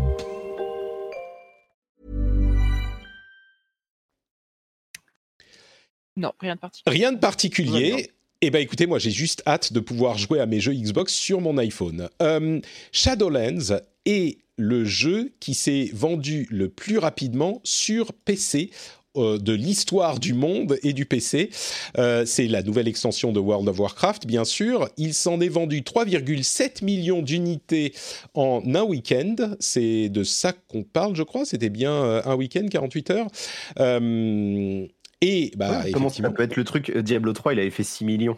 non, non, non, non, justement, ah Diablo 3 bah, dans la dans la même période. alors c'était le first day of release, ce qui inclut ah bien sûr toutes les préventes. Hein. Diablo 3 avait fait 3,5 millions. Euh, là, c'est 3,7. Bah, ouais, ouais. Ah mais bon, alors. C'est un super score du coup. Ah, c'est carrément un super score. Évidemment, c'est aidé par la pandémie qui fait que les gens euh, ont passé plus de temps sur, leur, euh, sur ah, leurs tu, ordinateurs. Crois que ça, joue à ce point-là Parce que je trouvais bah que moi, au contraire, ils avaient fait une super com sur Shadowlands. Même moi qui n'aime pas WoW, je m'étais dit, tiens, ce serait peut-être le moment de. Ouais, bah écoute, peut-être, oui, peut-être que ça joue. Bah, ce qu'il y a, c'est que World of Warcraft a quand même, avec plus de 20 ans, 15 ans de jeu, il y a eu des occasions de faire, tu vois, des records de ce type. Et, et je sais pas, moi, je m'explique pas exactement pourquoi spécifiquement sur celle-là. Je pense que la pandémie a joué, mais peut-être que non, c'est simplement le, jeu lui-même. Euh, moi, j'ai bien aimé le tweet de Jason Schreier, euh, qui a juste mis en parallèle un screenshot de euh, Shadowland Becomes Fastest Selling ah, PC bah Game of All Time et à côté de ça, l'article qu'il avait, enfin le titre de l'article qu'il avait écrit en août, avec euh, les travailleurs de chez Blizzard euh, partagent les montants de leur euh, de leur paye, de leur salaire, en, dans une révolte par le, pour le, enfin comment dire, parce qu'ils sont pas contents de combien ils sont payés. En fait, en fait, regarde, c'est comme pour Cyberpunk, c'est leur faute. Pourquoi, pourquoi ils ont fait confiance à Blizzard aussi? Dire, ils étaient salariés, bah voilà, c'est tout, fallait pas se plaindre. Exactement. Mais bon, donc effectivement, c'est un moyen euh, euh un petit peu comique de, de relever le fait que, euh, alors j'en ai parlé à de nombreuses reprises, il y a des, des, des raisons à tout ça, et, mais, euh, mais oui, clairement, on, ne, on peut difficilement ne pas, enfin, je crois que je ferais pas vraiment mon boulot si je ne relevais pas les problèmes euh, qu'il y a eu chez Blizzard et chez Activision ces derniers mois, en, pour la mettre en parallèle avec cette annonce, qui peut être enthousiasmante malgré tout. Mais, euh, mais oui, bref, on vous laissera arriver à vos propres conclusions. Euh, je voudrais parler un petit peu de Nintendo, tiens. Euh, vous savez que je dis toujours que Nintendo, la communauté des fans de Nintendo, elle est particulière parce que elle excuse tout à Nintendo. Et un petit peu comme pour euh, CD Projekt, j'ai l'habitude de dire, sans vouloir enterrer ni l'un ni l'autre, c'est juste une boîte et ils sont là pour faire de l'argent. Et Nintendo, euh, ils ont tendance parfois à faire des choses qui seraient pointées du doigt si ils étaient euh, une autre société, mais que comme c'est Nintendo, bah, c'est pas trop grave parce que c'est Nintendo. Et je trouve que d'une manière générale, peut-être que c'est mon, mon, interprétation, mais ça s'applique quand même relativement souvent à la communauté des fans de Nintendo. Mais c'est comme la communauté des, anciens CM de Blizzard. Voilà. Eh, j'étais pas, j'étais pas CM, j'étais PR. c'est pire, c'est pire. Ah j'étais ah relation presse, c'est pire. Euh, mais oui, exactement, exactement. Vous sentez l'ironie dans mon choix sur Cyberpunk. Eh euh, et alors, cette gentillesse, cette, euh, cette euh, comment dire, euh, bonne volonté de la communauté des fans de Nintendo, en fait, je devrais préciser qu'il y a une partie des fans de Nintendo qui est tout l'inverse et qui réunit en fait toute la mauvaise volonté, j'exagère, c'est méchant, mais des gens qui sont vraiment énervés contre Nintendo en permanence, c'est la communauté des fans de Smash. et je sais que je vais, pas, je vais me faire des ennemis en disant ça, mais les fans de Smash, t'as l'impression qu'ils sont un petit peu jamais, jamais contents. Bon, Ultimate, ça leur plaît, mais il y a tous ceux qui veulent continuer à jouer à Melee, euh, qui sont qui s'accroche à fond à euh, Smash Bros Melee, qui était la version euh, euh, Gamecult, c'est Gamecult, GameCube. je me trompe pas, hein, Melee c'est GameCube. Ouais, c'était ça. C'était ça, ok. Mm-hmm. Donc, ce qui était la version GameCube et qui veulent continuer à y jouer. Alors, très chouette. Qui était très chouette et qui est complètement, je, comprends tout à fait. Mais ce qui s'est passé avec la pandémie, c'est que les tournois ne pouvaient plus se tenir en, en, en, personne, bien sûr. Et donc, il y a notamment un organisateur de tournoi de Smash Bros qui a voulu tenir un tournoi de mêlée avec un logiciel qui s'appelle Sleepy, c'est ça, hein Sleepy, je dis pas de bêtises, oui c'est ça, Sleepy, qui est en fait une sorte de, pas de hack, mais enfin si, de hack, qui permet d'utiliser euh, Melee à travers Internet pour y jouer en, ligne.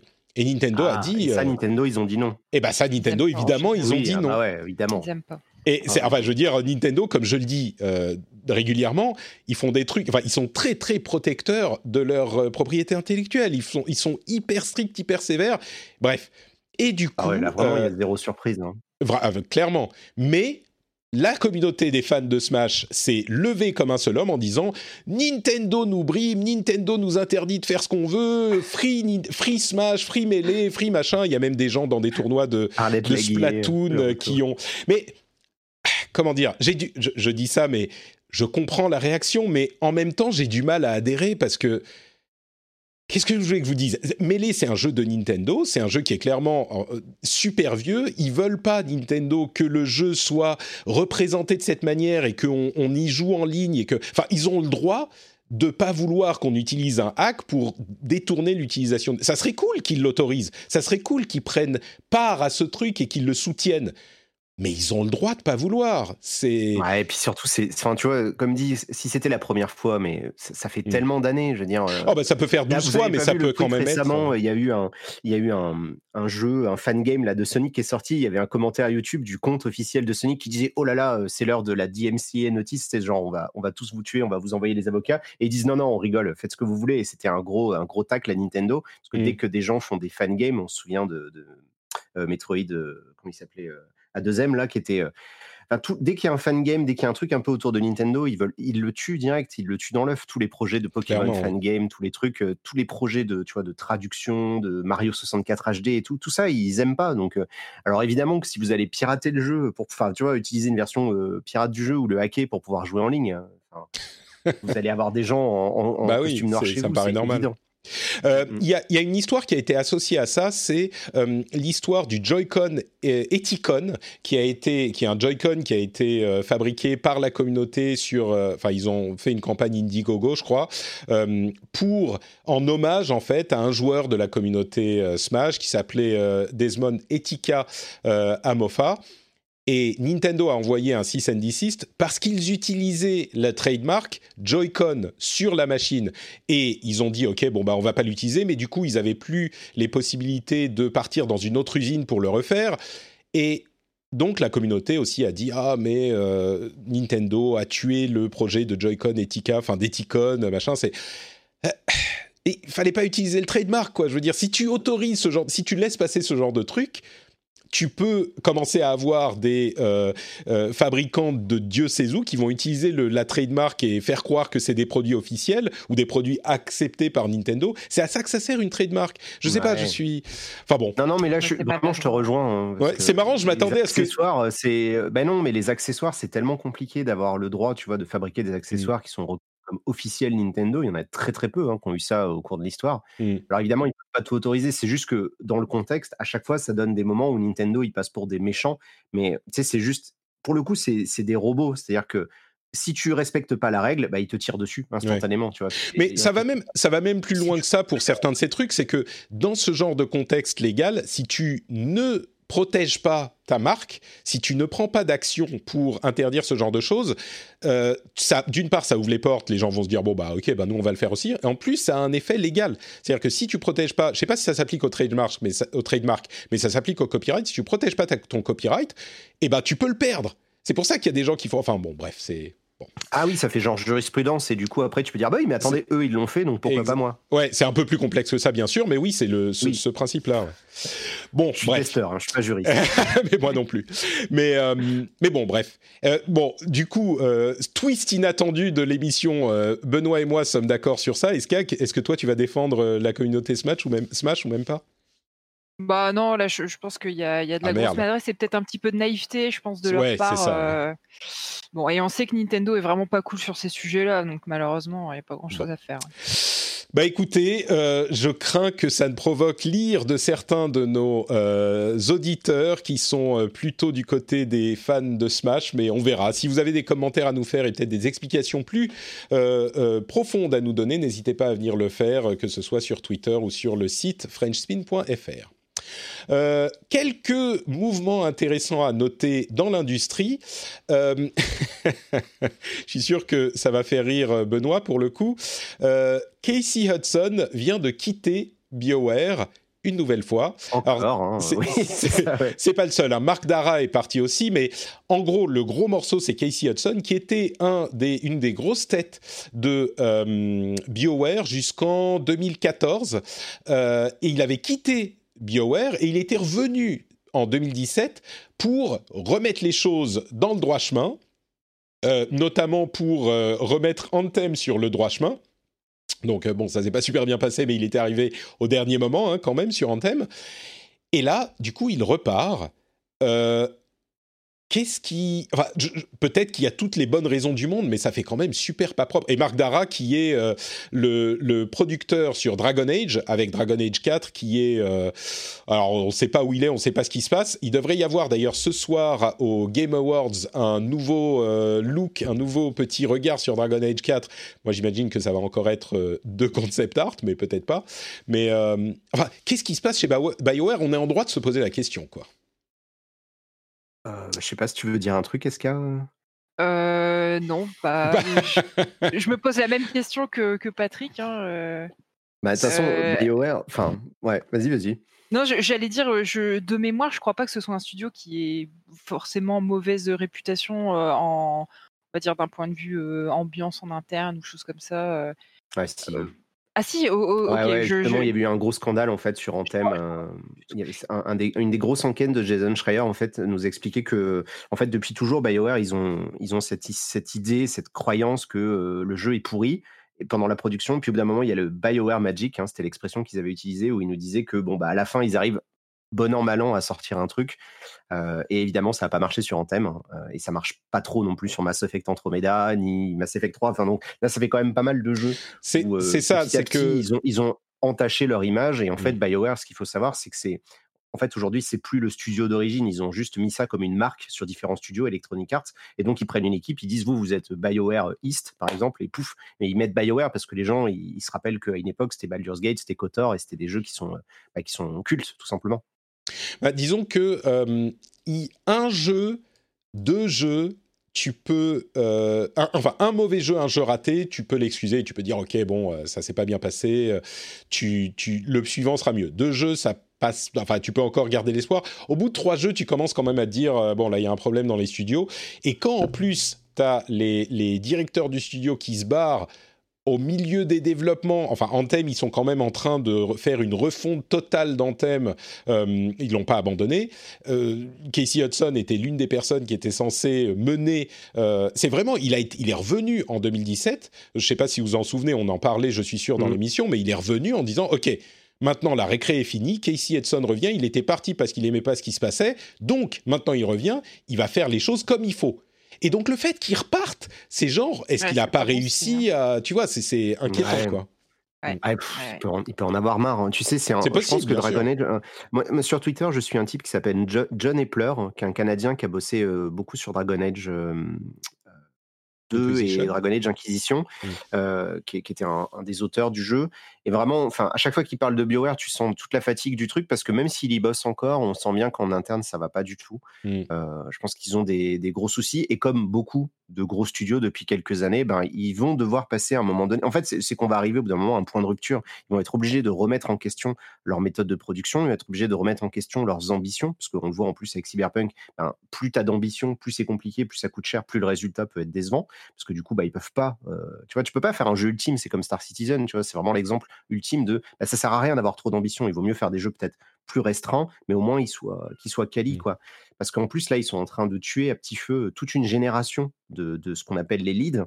Alors, pour les gens qui nous écoutent, vraiment, dans le jeu vidéo, quelqu'un qui, a le titre de senior ou de lead, je pense que tu pourras confirmer, Patrick, c'est des gens qui ont une certaine expérience. Ils ont déjà lancé plusieurs jeux et donc leur expérience, elle est vraiment indispensable. C'est très compliqué de remplacer des gens qui ont cette expérience-là quand tu dois lancer des nouveaux jeux. chez Naughty Dog, euh, quand ils perdent pas mal de leads, tu sais que le prochain jeu, ça va être compliqué parce qu'ils vont avoir des jeunes qui sont pleins d'énergie, qui ont encore plein de, plein de plein de barres de vie euh, avant de pouvoir les détruire avec du burn-out. Mais, euh, mais ils n'ont pas cette expérience, ils n'ont pas cette réflexion ou de la compréhension du médium, donc ils n'ont pas forcément le, truc. Et BioWare, bah, c'est un studio qui a du mal à, qui a eu du mal tout simplement à remplacer les, les, anciens qui sont partis, soit dégoûtés, soit fatigués, soit parce qu'ils voulaient monter leur propre studio. BioWare, comme, comme plein d'autres gros studios, c'est un des plus gros viviers de, tu vois, de, de ressources, de création de studios indépendants. Il y a Mm. plein de studios indés qui ont été créés avec des anciens de BioWare. Ouais. Bon, bah en tout cas, c'est un petit peu inquiétant effectivement pour la suite. Euh, le, timing est un poil, je dirais pas suspect, mais en tout cas calculé, je pense, parce que c'est une semaine avant la présentation de Dragon Age 4. Euh, tu vois l'annonce et puis les deux ensemble. euh, ils ont tous les deux eu des statements préparés qui ont dit voilà, on, part pour ci pour ça, pour passer du temps avec notre famille, etc. Le truc classique. Et puis la publication des, euh, des nouveautés sur Dragon Age 4, ça, je pense que c'est calculé pour fa- effacer un petit peu l'histoire. Euh, mais bon, en même temps, on peut rester un petit peu optimiste. On ne sait pas. Si ça se trouve, euh, c'est que les, les choses se passaient pas bien avec eux ou que simplement ils sont fatigués et que le studio va dans des nouvelles directions qui sont plus Ah, positives qu'on pourrait le penser. Je- c'est- tout le crois pas de- forcément, de mais on sait pas. Du... C'est tout le problème de la loi du silence dans l'industrie. C'est-à-dire que s'il y avait Mm. un minimum de transparence, on saurait pourquoi il s'en va. On aurait des vraies raisons, Ouais. mais pas les raisons bullshit de je vais m'occuper de ma Oui, mais tu peux pas. Je veux dire, c'est pas dans, c'est pas que dans cette industrie. Euh, dans Ah bah dans non, toutes les bah non. industries, enfin dans toute une boîte, quand tu pars, c'est, de mauvais goût de dire euh, c'est des abrutis. À moins que ça se passe mal, tu vois. Si ça se passe vraiment mal, mais rarement tu vas, tu vas avoir quelqu'un qui dit euh, c'est des, abrutis, je les déteste. C'est juste pas. Ouais, mais bon, c'est comme ça qu'on se retrouve avec une nouvelle trilogie Star Wars où il y a toutes les, les suppositions du monde pour essayer d'expliquer et de pointer du doigt qui est responsable, alors que c'est des projets qui sont menés par des centaines de personnes. Mm. Euh, un Dragon Age, c'est pas que Casey Hudson qui le portait avec ses petits bras. hein. ça c'est des sûr. centaines de personnes qui vont bosser dessus. Donc, euh, le, le fait qu'on connaisse pas exactement son rôle, la portée de son truc, forcément, ça, ça pose des questions. Et, et j'ai peur que, à force que les gens, enfin, c'est pas peur d'ailleurs, c'est plutôt une bonne chose, mais à force que les gens aient conscience qu'il y a des vrais problèmes dans la, dans la production des jeux vidéo, euh, j'aimerais bien justement qu'il y ait un peu plus de- d'exigence, tu vois, que les gens ils se réveillent en disant, bah, pourquoi? Expliquez-nous, tu vois? Parce que Ouais. plus de transparence, ça amènera tout simplement à peut-être Ouais, plus de compréhension et peut-être moins de bullshit aussi en Oui, amont. mais c'est, privé, c'est comme une histoire de couple. Tu vas pas demander euh, pourquoi tu. Moi, je suis un peu moins sur, sur cette euh, ligne que toi, mais bon, bref. Écoute, euh, en tout cas, on verra ce qui se passe dans les mois à venir avec BioWare. Ce qui est certain, c'est qu'ils ont du boulot pour remonter la pente. Allez, quelques news rapidement. Euh, quelques news rapides. Spider-Man Miles Morales a eu une option euh, ray tracing et 60 FPS qui a été euh, ajoutée au jeu sur PlayStation 5. Moi, je suis content parce que c'est celle que je voulais. Il y a déjà dans la plupart des jeux des options soit 60 FPS sans ray tracing, soit 130 FPS en ray tracing, mais toujours en 4K. Là, ils réduisent la euh, résolution. Euh, et ils euh, enlèvent un petit peu de, de définition dans les réflexions et de la densité de population, mais ça tourne en 60 FPS avec ray tracing. Donc, Ah, euh. C'est plutôt sympa. Donc effectivement, la, résolution est plus faible. Euh, c'est exactement ce que j'expliquais dans ma vidéo sur euh, avec les duplos là. Euh, ils ont monté les FPS, mais ils ont pris quelque chose ailleurs. Donc si vous avez vu cette vidéo, vous savez à quoi vous attendre. Kratos arrive dans Fortnite, ce qui est quand même marrant parce que c'est un personnage Sony euh, qui arrive sur toutes les plateformes de Fortnite, à ce qu'on à ce qu'on sait. Euh, c'est vraiment Fortnite est en train de devenir le ultimate euh, crossover parce qu'il y a des rumeurs selon lesquelles euh, le Master Chief de Halo euh, rejoindrait également Fortnite. Et il y a des personnages de plein d'univers différents. Alors peut-être que ça se vérifiera pas dans le cas de Master Chief, mais Kratos, c'est vrai, c'est confirmé, il arrive dans Fortnite. C'est quand même drôle de se dire qu'il va y avoir Kratos les gens de Smash, ils ont qu'à jouer à Fortnite. Et voilà, c'est plus simple, c'est c'est à peu près le même jeu, non? C'est pareil. Ah, c'est pas gentil. Euh, Oscar Isaac euh, va incarner Solid Snake dans le film euh, Metal Gear Solid qui est en cours de préparation depuis à peu près 15 ans. Mais euh, il, vous, vous savez qui c'est Oscar Isaac? Ouais. Il est Oui, dans Star Wars. exactement, ouais. Il était dans euh, Star Wars. euh, euh, ah, c'était lequel? C'est Poe Dameron. 7, 8, Voilà. 9. C'était Voilà, non, c'est Poe Dameron. Rogue One. Non, non, non, c'est c'est- non, c'est c'est pas Poe Dameron qui est dans. Ah, 7, 8, 9. Ouais. Ah, autant pour moi. Exactement. Et il disait qu'il voulait jouer Solid Snake déjà il y a un an, donc c'est cool. Bon, il faudrait que le jeu se fasse. Mais en fait, c'est pas tant Oscar Isaac, Solid Snake, pourquoi pas euh, Je le vois bien en Solid Snake. Le truc, c'est comment adapter Metal Gear Solid au cinéma, quoi. Ça, euh, c'est c'est c'est Surtout difficile. s'il met un carton sur sa tête, euh, c'est pas la peine de prendre un acteur Ah connu, quoi, je veux dire. Je suis sûr. Ah bah, il y aura une doublure carton, hein, évidemment. Ah bah oui, bien sûr. Mais c'est vraiment parce que poulet, euh, la doublure carton, tu vois tous les trucs ridicules qu'il peut faire. C'est ça. C'est tellement compliqué l'histoire de, de Metal Gear que soit ils font la même chose et ça devient débile au ciné, et s'ils essayent de résumer, soit ils font un truc un peu différent et du coup on est déçu parce que c'est pas Metal Gear. Je sais pas comment ils peuvent s'en sortir pour ça. Ça serait vraiment. euh, Il faudrait qu'ils fassent un truc un peu différent, qui reprenne suffisamment d'éléments pour que ça rappelle, mais qu'en même temps ça soit tellement bien écrit que euh, ça soit un bon film tout court, même si ça n'a pas exactement la ligne de Metal Gear. C'est compliqué Je vais dire un truc. euh, Pardon, vas-y, vas-y. Vas-y, vas-y. Non, je, je- je disais juste que d'un point de vue scénario, il y a tellement de matière qu'il faut quand même euh, espérer qu'ils réussissent à en tirer quelque chose de sympa. Quoi. Ah oui, mais tu, tu, pour faire quelque chose qui tient dans les mythologies Metal Gear en, en une heure et demie ou deux ça va heures. pas être évident.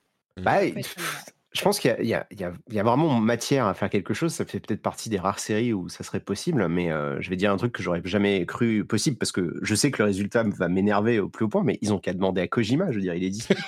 il peut très bien. Il est... Non, mais qu'est-ce qui les empêche de bosser avec Kojima pour que euh, pour Mais- qu'il écrive un peu une part du script? Écoute, tu sais quoi?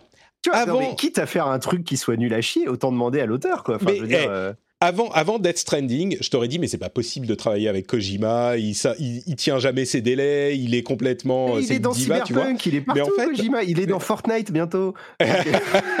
Pourquoi pas? Non, mais c'est vrai, il est dans Cyberpunk, il y a un caméo de lui, tu peux le croiser. Mais, euh, mais du coup, ça, ça, ça fait le tour du net, hein, déjà. Je, je Ah oui, Pas grand le- chose, je pense. Dans, Cyberpunk, une- ah, d'accord, je croyais que tu plaisantais. Ah ouais, non, non, c'est pas une blague du tout. D'accord. Euh, donc, euh, non, non, mais je veux dire, pourquoi il lui demanderait pas? Parce qu'après tout, je veux dire, il a toujours voulu faire du cinéma, il a toujours mis énormément de cinématiques et de trucs dans ses films. Je suis sûr que ça serait génial. Enfin, vous le faites bosser comme consultant. Alors évidemment, vu que c'est la licence Metal Gear, il y a des gens de chez Konami, donc ils vont s'entretuer s'ils se croisent. Mais ça aurait été tellement malin de simplement lui dire, bah, aide-nous, qu'est-ce que tu voudrais qu'on raconte? Et en deux heures, il nous trouve une idée, tu vois, pour raconter une histoire.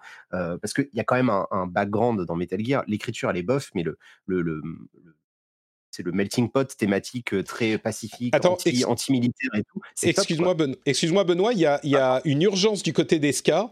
Euh, tu dois nous quitter, c'est ça? Tu as dû. Il y a une- un incident bébé.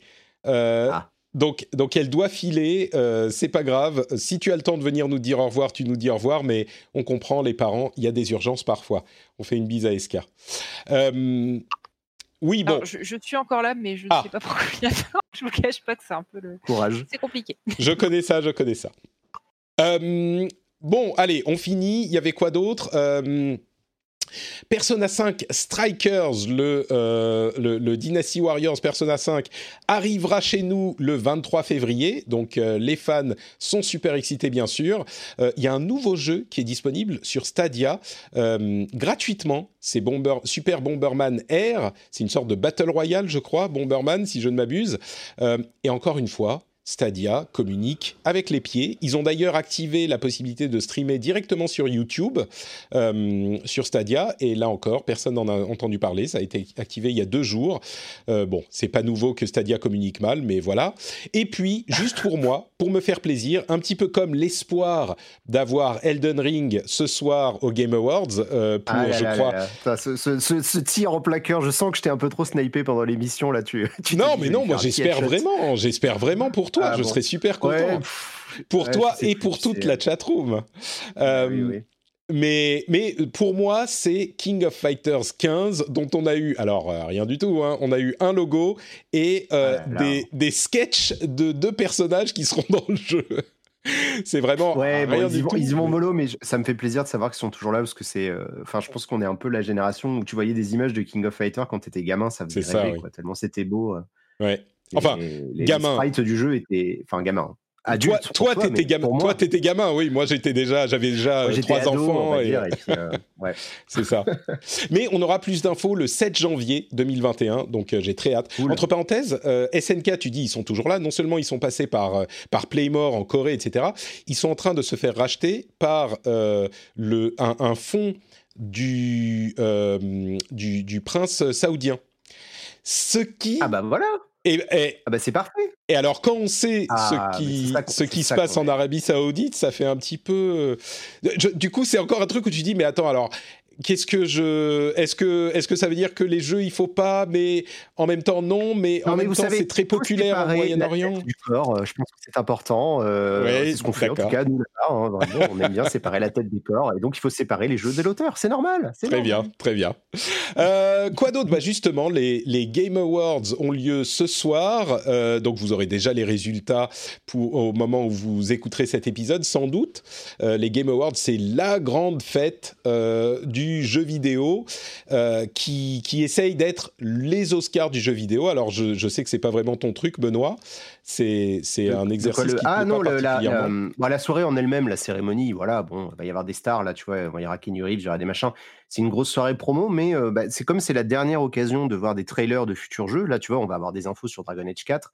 Euh, on aimerait avoir des infos sur Elden Ring. on va sûrement avoir des trucs sur d'autres choses. Donc en fait, rien que pour ce côté-là, moi je trouve ça sympa. Mmh. Après, bah, de toute façon, voilà, je veux dire, j'ai abandonné l'idée. Je veux dire, oui, le milieu du jeu vidéo, c'est un milieu de copinage et de, et de, paillettes. voilà, ça y est, on y est, quoi. Hein, donc, ah bah là, c'est clairement les paillettes, c'est sûr. Moi, ça me, moi, ça me fait, tu sais, je crois qu'on en avait déjà parlé sans doute l'année dernière ou peut-être une année avant, mais moi, ça me fait clairement plaisir qu'on ait un moment où on peut avoir l'excuse de se réunir tous ensemble. En plus, on n'a pas eu ça pour le 3 cette année, donc là, ça va être un moment où on va tous être ok. Les jeux vidéo, c'est cool. Lequel t'as préféré? Moi, c'est celui-là. Moi, c'est plutôt celui-là. Non, moi, celui-là je l'aime pas trop, pour quelle raison enfin, Évidemment, tout le monde va le dire avec beaucoup de politesse, du genre bien sûr, je suis tout à fait d'accord avec votre avis contradictoire avec le mien, et je vous remercie de le, préciser aussi eh, diplomatiquement. Écoute, ça va pas du tout être des insultes. On le fait, on, le fait ici, il n'y a pas de raison que ça se fasse pas ailleurs.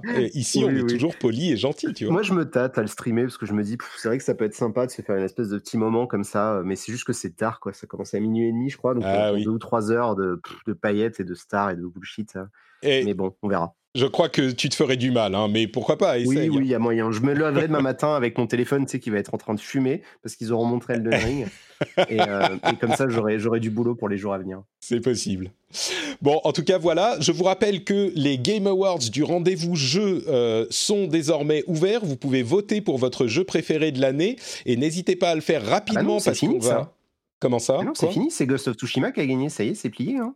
Ah d'accord, ok, j'étais pas au courant. Ils ont déjà ah bah voté, t'as eu accès à mon. Ouais, en plus. Euh, non mais tu parles des Game Awards, moi je parle du rendez-vous jeu de nos Game Awards ah, à nous. Ah pardon, pardon, bah, les vrais Game Awards alors tu veux dire. Mais c'est ça, exactement.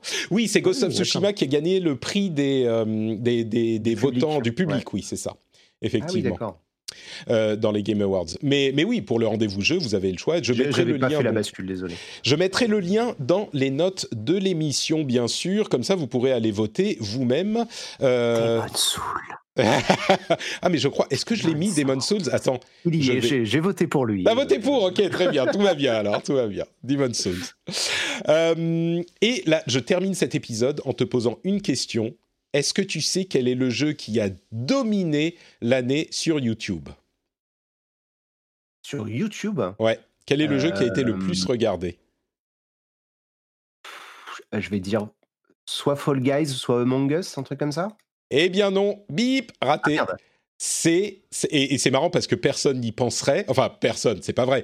Mais les gens de euh, notre milieu qui sont des vrais fans de vrais games, euh, ben on n'y penserait pas. C'est Minecraft. Encore. C'est toujours Minecraft. C'est toujours Minecraft. Toujours Minecraft. Et le deuxième. Roblox aussi. Euh, et le deuxième, c'est Roblox, un jeu dont on parle très rarement. J'essaye d'en parler de temps en temps parce que c'est vrai qu'il est énorme. Alors, c'est surtout pour chez les enfants et Minecraft, j'imagine que c'est beaucoup le cas aussi. Mais euh, Roblox, deuxième, 201 euh, milliards de, de, visionnages pour Minecraft contre 100 milliards en 2019. On sent que la pandémie est passée par là. Et pareil, 75 milliards sur Roblox contre 30 milliards en 2019. Après ça, euh, YouTube, franchement, enfin honnêtement, moi je fais partie de ces rares milieux où euh, la pandémie, c'est peut-être le meilleur truc qui nous soit arrivé. Hein. tu vois, Je vais dire ça avec un peu d'humour noir, mais euh, ma, les chaîne, de masques. Ah oui, et les vendeurs de, masques. c'est ça. Il y a YouTube et les vendeurs de masques. C'est les deux qui sont contents. Javel, pour les Américains. il y a également Fortnite qui est en cinquième position, Grand Theft Auto en, en, quatrième position et Garena Free Fire qui est en troisième ah bah, position. Et là, bah, j'avoue que je sais hein, même euh, pas ce que c'est. Oui, c'est ça, voilà, exactement. J'ai cru, j'ai cru à un moment que tu. C'est un Battle Royale sur téléphone, donc ça doit être un jeu euh, qui est probablement pas mal vu en Asie.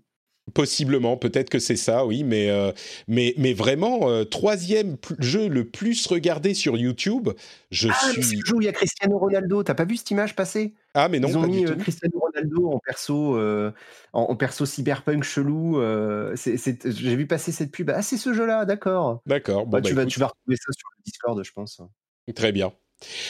Ok, et ben voilà, donc euh, c'est ça le troisième jeu le plus populaire de YouTube. Euh, comme quoi, hein, les gamers, c'est, c'est, il y a beaucoup de genres de gamers différents et on, on a du mal à connaître l'ensemble de cette industrie. Et c'est tout pour cet épisode. Euh, on sera de retour, bien sûr, la semaine prochaine avec un, un, euh, épisode euh, au moins aussi intéressant, j'espère. Mais avant ça, bien sûr, je vais vous proposer de nous dire où on peut vous retrouver. On va commencer par Escarina. Du coup, ça va, le, la petite s'est rendormie, c'est ça? Oui, c'est ça. En fait, les, les, bébés qui sont fatigués, ils pleurent énormément et on, on, essaye tout sauf penser à les mettre au lit. Et en l'occurrence, elle s'est écroulée dans mes bras. Donc pour l'instant, ça va, je peux encore parler. Très bien. Euh, bah, Dis-nous, on bah, peut te retrouver alors. on peut me retrouver donc sur Twitter euh, escarina underscore, euh, chez toi tous les deuxièmes jeudis du mois, euh, sur Kiss My Geek mais pas sur Twitter en ce moment puisque si vous étiez là au début de l'émission, vous avez entendu qu'on s'est fait bloquer le compte pour oh, une raison qu'on ignore. Et puis, ouais, bon. Et puis, bah, sur Super Gamerside, quand le confinement sera terminé, euh, on ne sait pas trop quand, du coup, on espère en janvier. Espérons, espérons. Merci Eska. Benoît, où te retrouve-t-on? Eh ben, euh, du coup, sur Twitter, euh, tout, tout, va bien. Je me suis pas fait, euh, je me suis fait enflammer mon compte, mais il s'est pas fait bloquer. C'est Exerve85, c'est Exerve sur tout le reste. Non, c'est aussi Exerve85 sur YouTube, sur Twitch, et, et puis bah, tous les 15 jours dans Fin du Game, qui est un autre podcast où là, nous, on parle que d'un jeu à la fois. Et, et, voilà. Très bien. Merci beaucoup. Euh, merci beaucoup, Benoît. Excusez-moi, j'étais en train de regarder autre chose.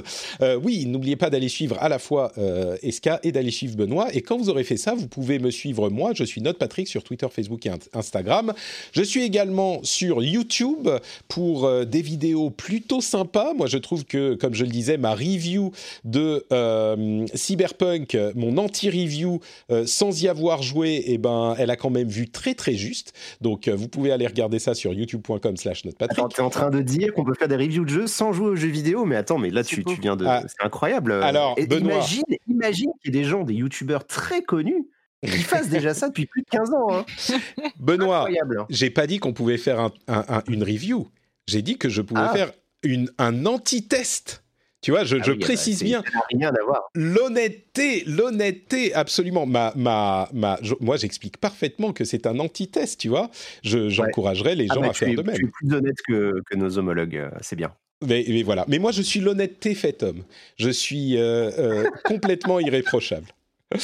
Euh, évidemment, ça n'est pas le cas. Si vous fouillez, si vous saviez ce qui se cache dans les méandres de, de, de mon de mon image de derrière toi, donc euh, voilà. donc ça va, je suis excusé. Eh, franchement, tu sais, bon, on va conclure. Hein, vraiment, je vais vous laisser partir, mais je suis, je me pense à moi-même comme quelqu'un qui aime euh, surtout les gros jeux AAA, en particulier les gros jeux narratifs, un petit peu arcade, facile d'accès, etc. Mais je me rends compte que euh, dans les jeux qui m'ont marqué ces dernières années, il y a autant de petits jeux indés que de, que de gros jeux AAA. C'est, euh, et, et, Outer Wild en est un bon exemple. Euh, je pense évidemment à Celeste aussi. Même Even, dont on a parlé là, c'est un jeu qui m'a vraiment touché. Je crois que je vais m'en souvenir peut-être autant que certains AAA euh, des, des, de cette année, alors qu'il y a de la matière. Donc, euh, je ne sais plus bah, pourquoi je disais ça, mais... Pardon, Eska C'est pas une tendance. C'est pas une tendance qu'on aurait pu avoir euh, du temps de, du, jeu cartouche parce qu'on est vieux. Mais ouais, c'est ouais, partie des joies du jeu vidéo moderne. Hein. Exactement. Mais exactement, ça a permis une diversité dans le dans le jeu vidéo euh, qui n'était qui était inimaginable il y a quelque temps. À l'époque où euh, Benoît regardait les, les, les images de KOF de KOF quand il était jeune, ça n'existait pas vraiment tous ces trucs là. Hein. Il y avait des jeux. non, effectivement, trop. Non. Non. mais je veux dire, tu vois, tu, enfin, tu vois ce que je veux dire. C'était pas, il pas, il y avait des petits jeux parce que tous les jeux étaient plus petits, mais. Le jeu vidéo, c'est mieux demain. Hein. C'est vraiment, on va vraiment vers du mieux d'année en année, donc c'est très cool, quoi. Là, en plus, on a une nouvelle génération de consoles qui démarre, donc c'est plein de plein de mm. promesses, de plein de trucs. Voilà, le jeu vidéo, c'était pas mieux avant. On est d'accord. Le jeu vidéo, c'est mieux demain. Euh, j'aime très très bien même. Euh, Est-ce que tu as joué à Spirit Spiritfarer Moi Oui. Ah, mais je suis, moi, je, je- enfin, je sais que Cassim, on va pas être d'accord, c'est ma déception de l'année. Ah, merde, ok, d'accord. donc, Ouch. Ok. c'est assez Ok. décevant, ouais, ça va être Bon, très beaucoup bien. trop long pour son propre bien. C'est-à-dire que c'est un jeu qui tente des choses incroyables, mais il est mille fois trop long. Ah, ça- Écoute, comme quoi, encore une illustration du fait que différentes personnes peuvent avoir différents avis. Euh, moi, j'ai une, j'ai une, j'ai une image que je trouve tout à fait juste, euh, que je devrais faire, il faudrait que je fasse une vidéo là-dessus d'ailleurs. Je, je compare les goûts dans les jeux vidéo aux goûts en cuisine. Euh, je crois que j'ai déjà mentionné ça, mais personne n'a jamais engueulé qui que ce soit parce qu'il disait... euh. Pardon? Je crois que tu tiens quelque chose là. Non, mais, mais vraiment, vra- mais vraiment, personne n'a jamais engueulé qui que ce soit parce qu'il aime le curry. Non, mais si tu me dis, ah ouais, moi j'aime bien, j'aime bien les currys, je vais pas te dire, oh, mais Ah ouais. t'es fou, mais les currys, mais enfin, les glaces, c'est bien mieux. Demande aux gens euh, les ananas sur la pizza. euh, Ah non, mais alors là, c'est pas Aïe, pareil, excuse-moi. hein. Non, non, non, non, C'est là, faut pas déconner. Il y a quand même des choses inacceptables, Benoît. Ah, Bon, allez. ah c'est une parfaite illustration, merci. On va, on va se quitter là. N'oubliez pas que vous pouvez soutenir l'émission sur patreon.com slash rdv. Je, vous pouvez le faire maintenant ou quand vous arriviez chez vous avec les clés dans le bol qui font cling Patrick. Et on vous donne rendez-vous dans une semaine pour un nouvel épisode. Plein de bises à, tous- de bises à tous. Ciao Mouah.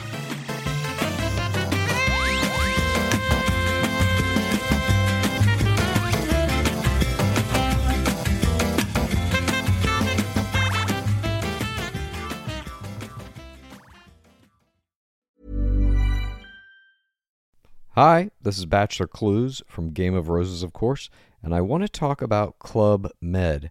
Everybody knows Club Med has been the pioneer of the all inclusive resort since 1950, with almost 70 resorts worldwide, ranging from beachside destinations in the Caribbean and Mexico to exotic locations like the Maldives and Morocco, or even the mountain destinations like Japan and the European Alps.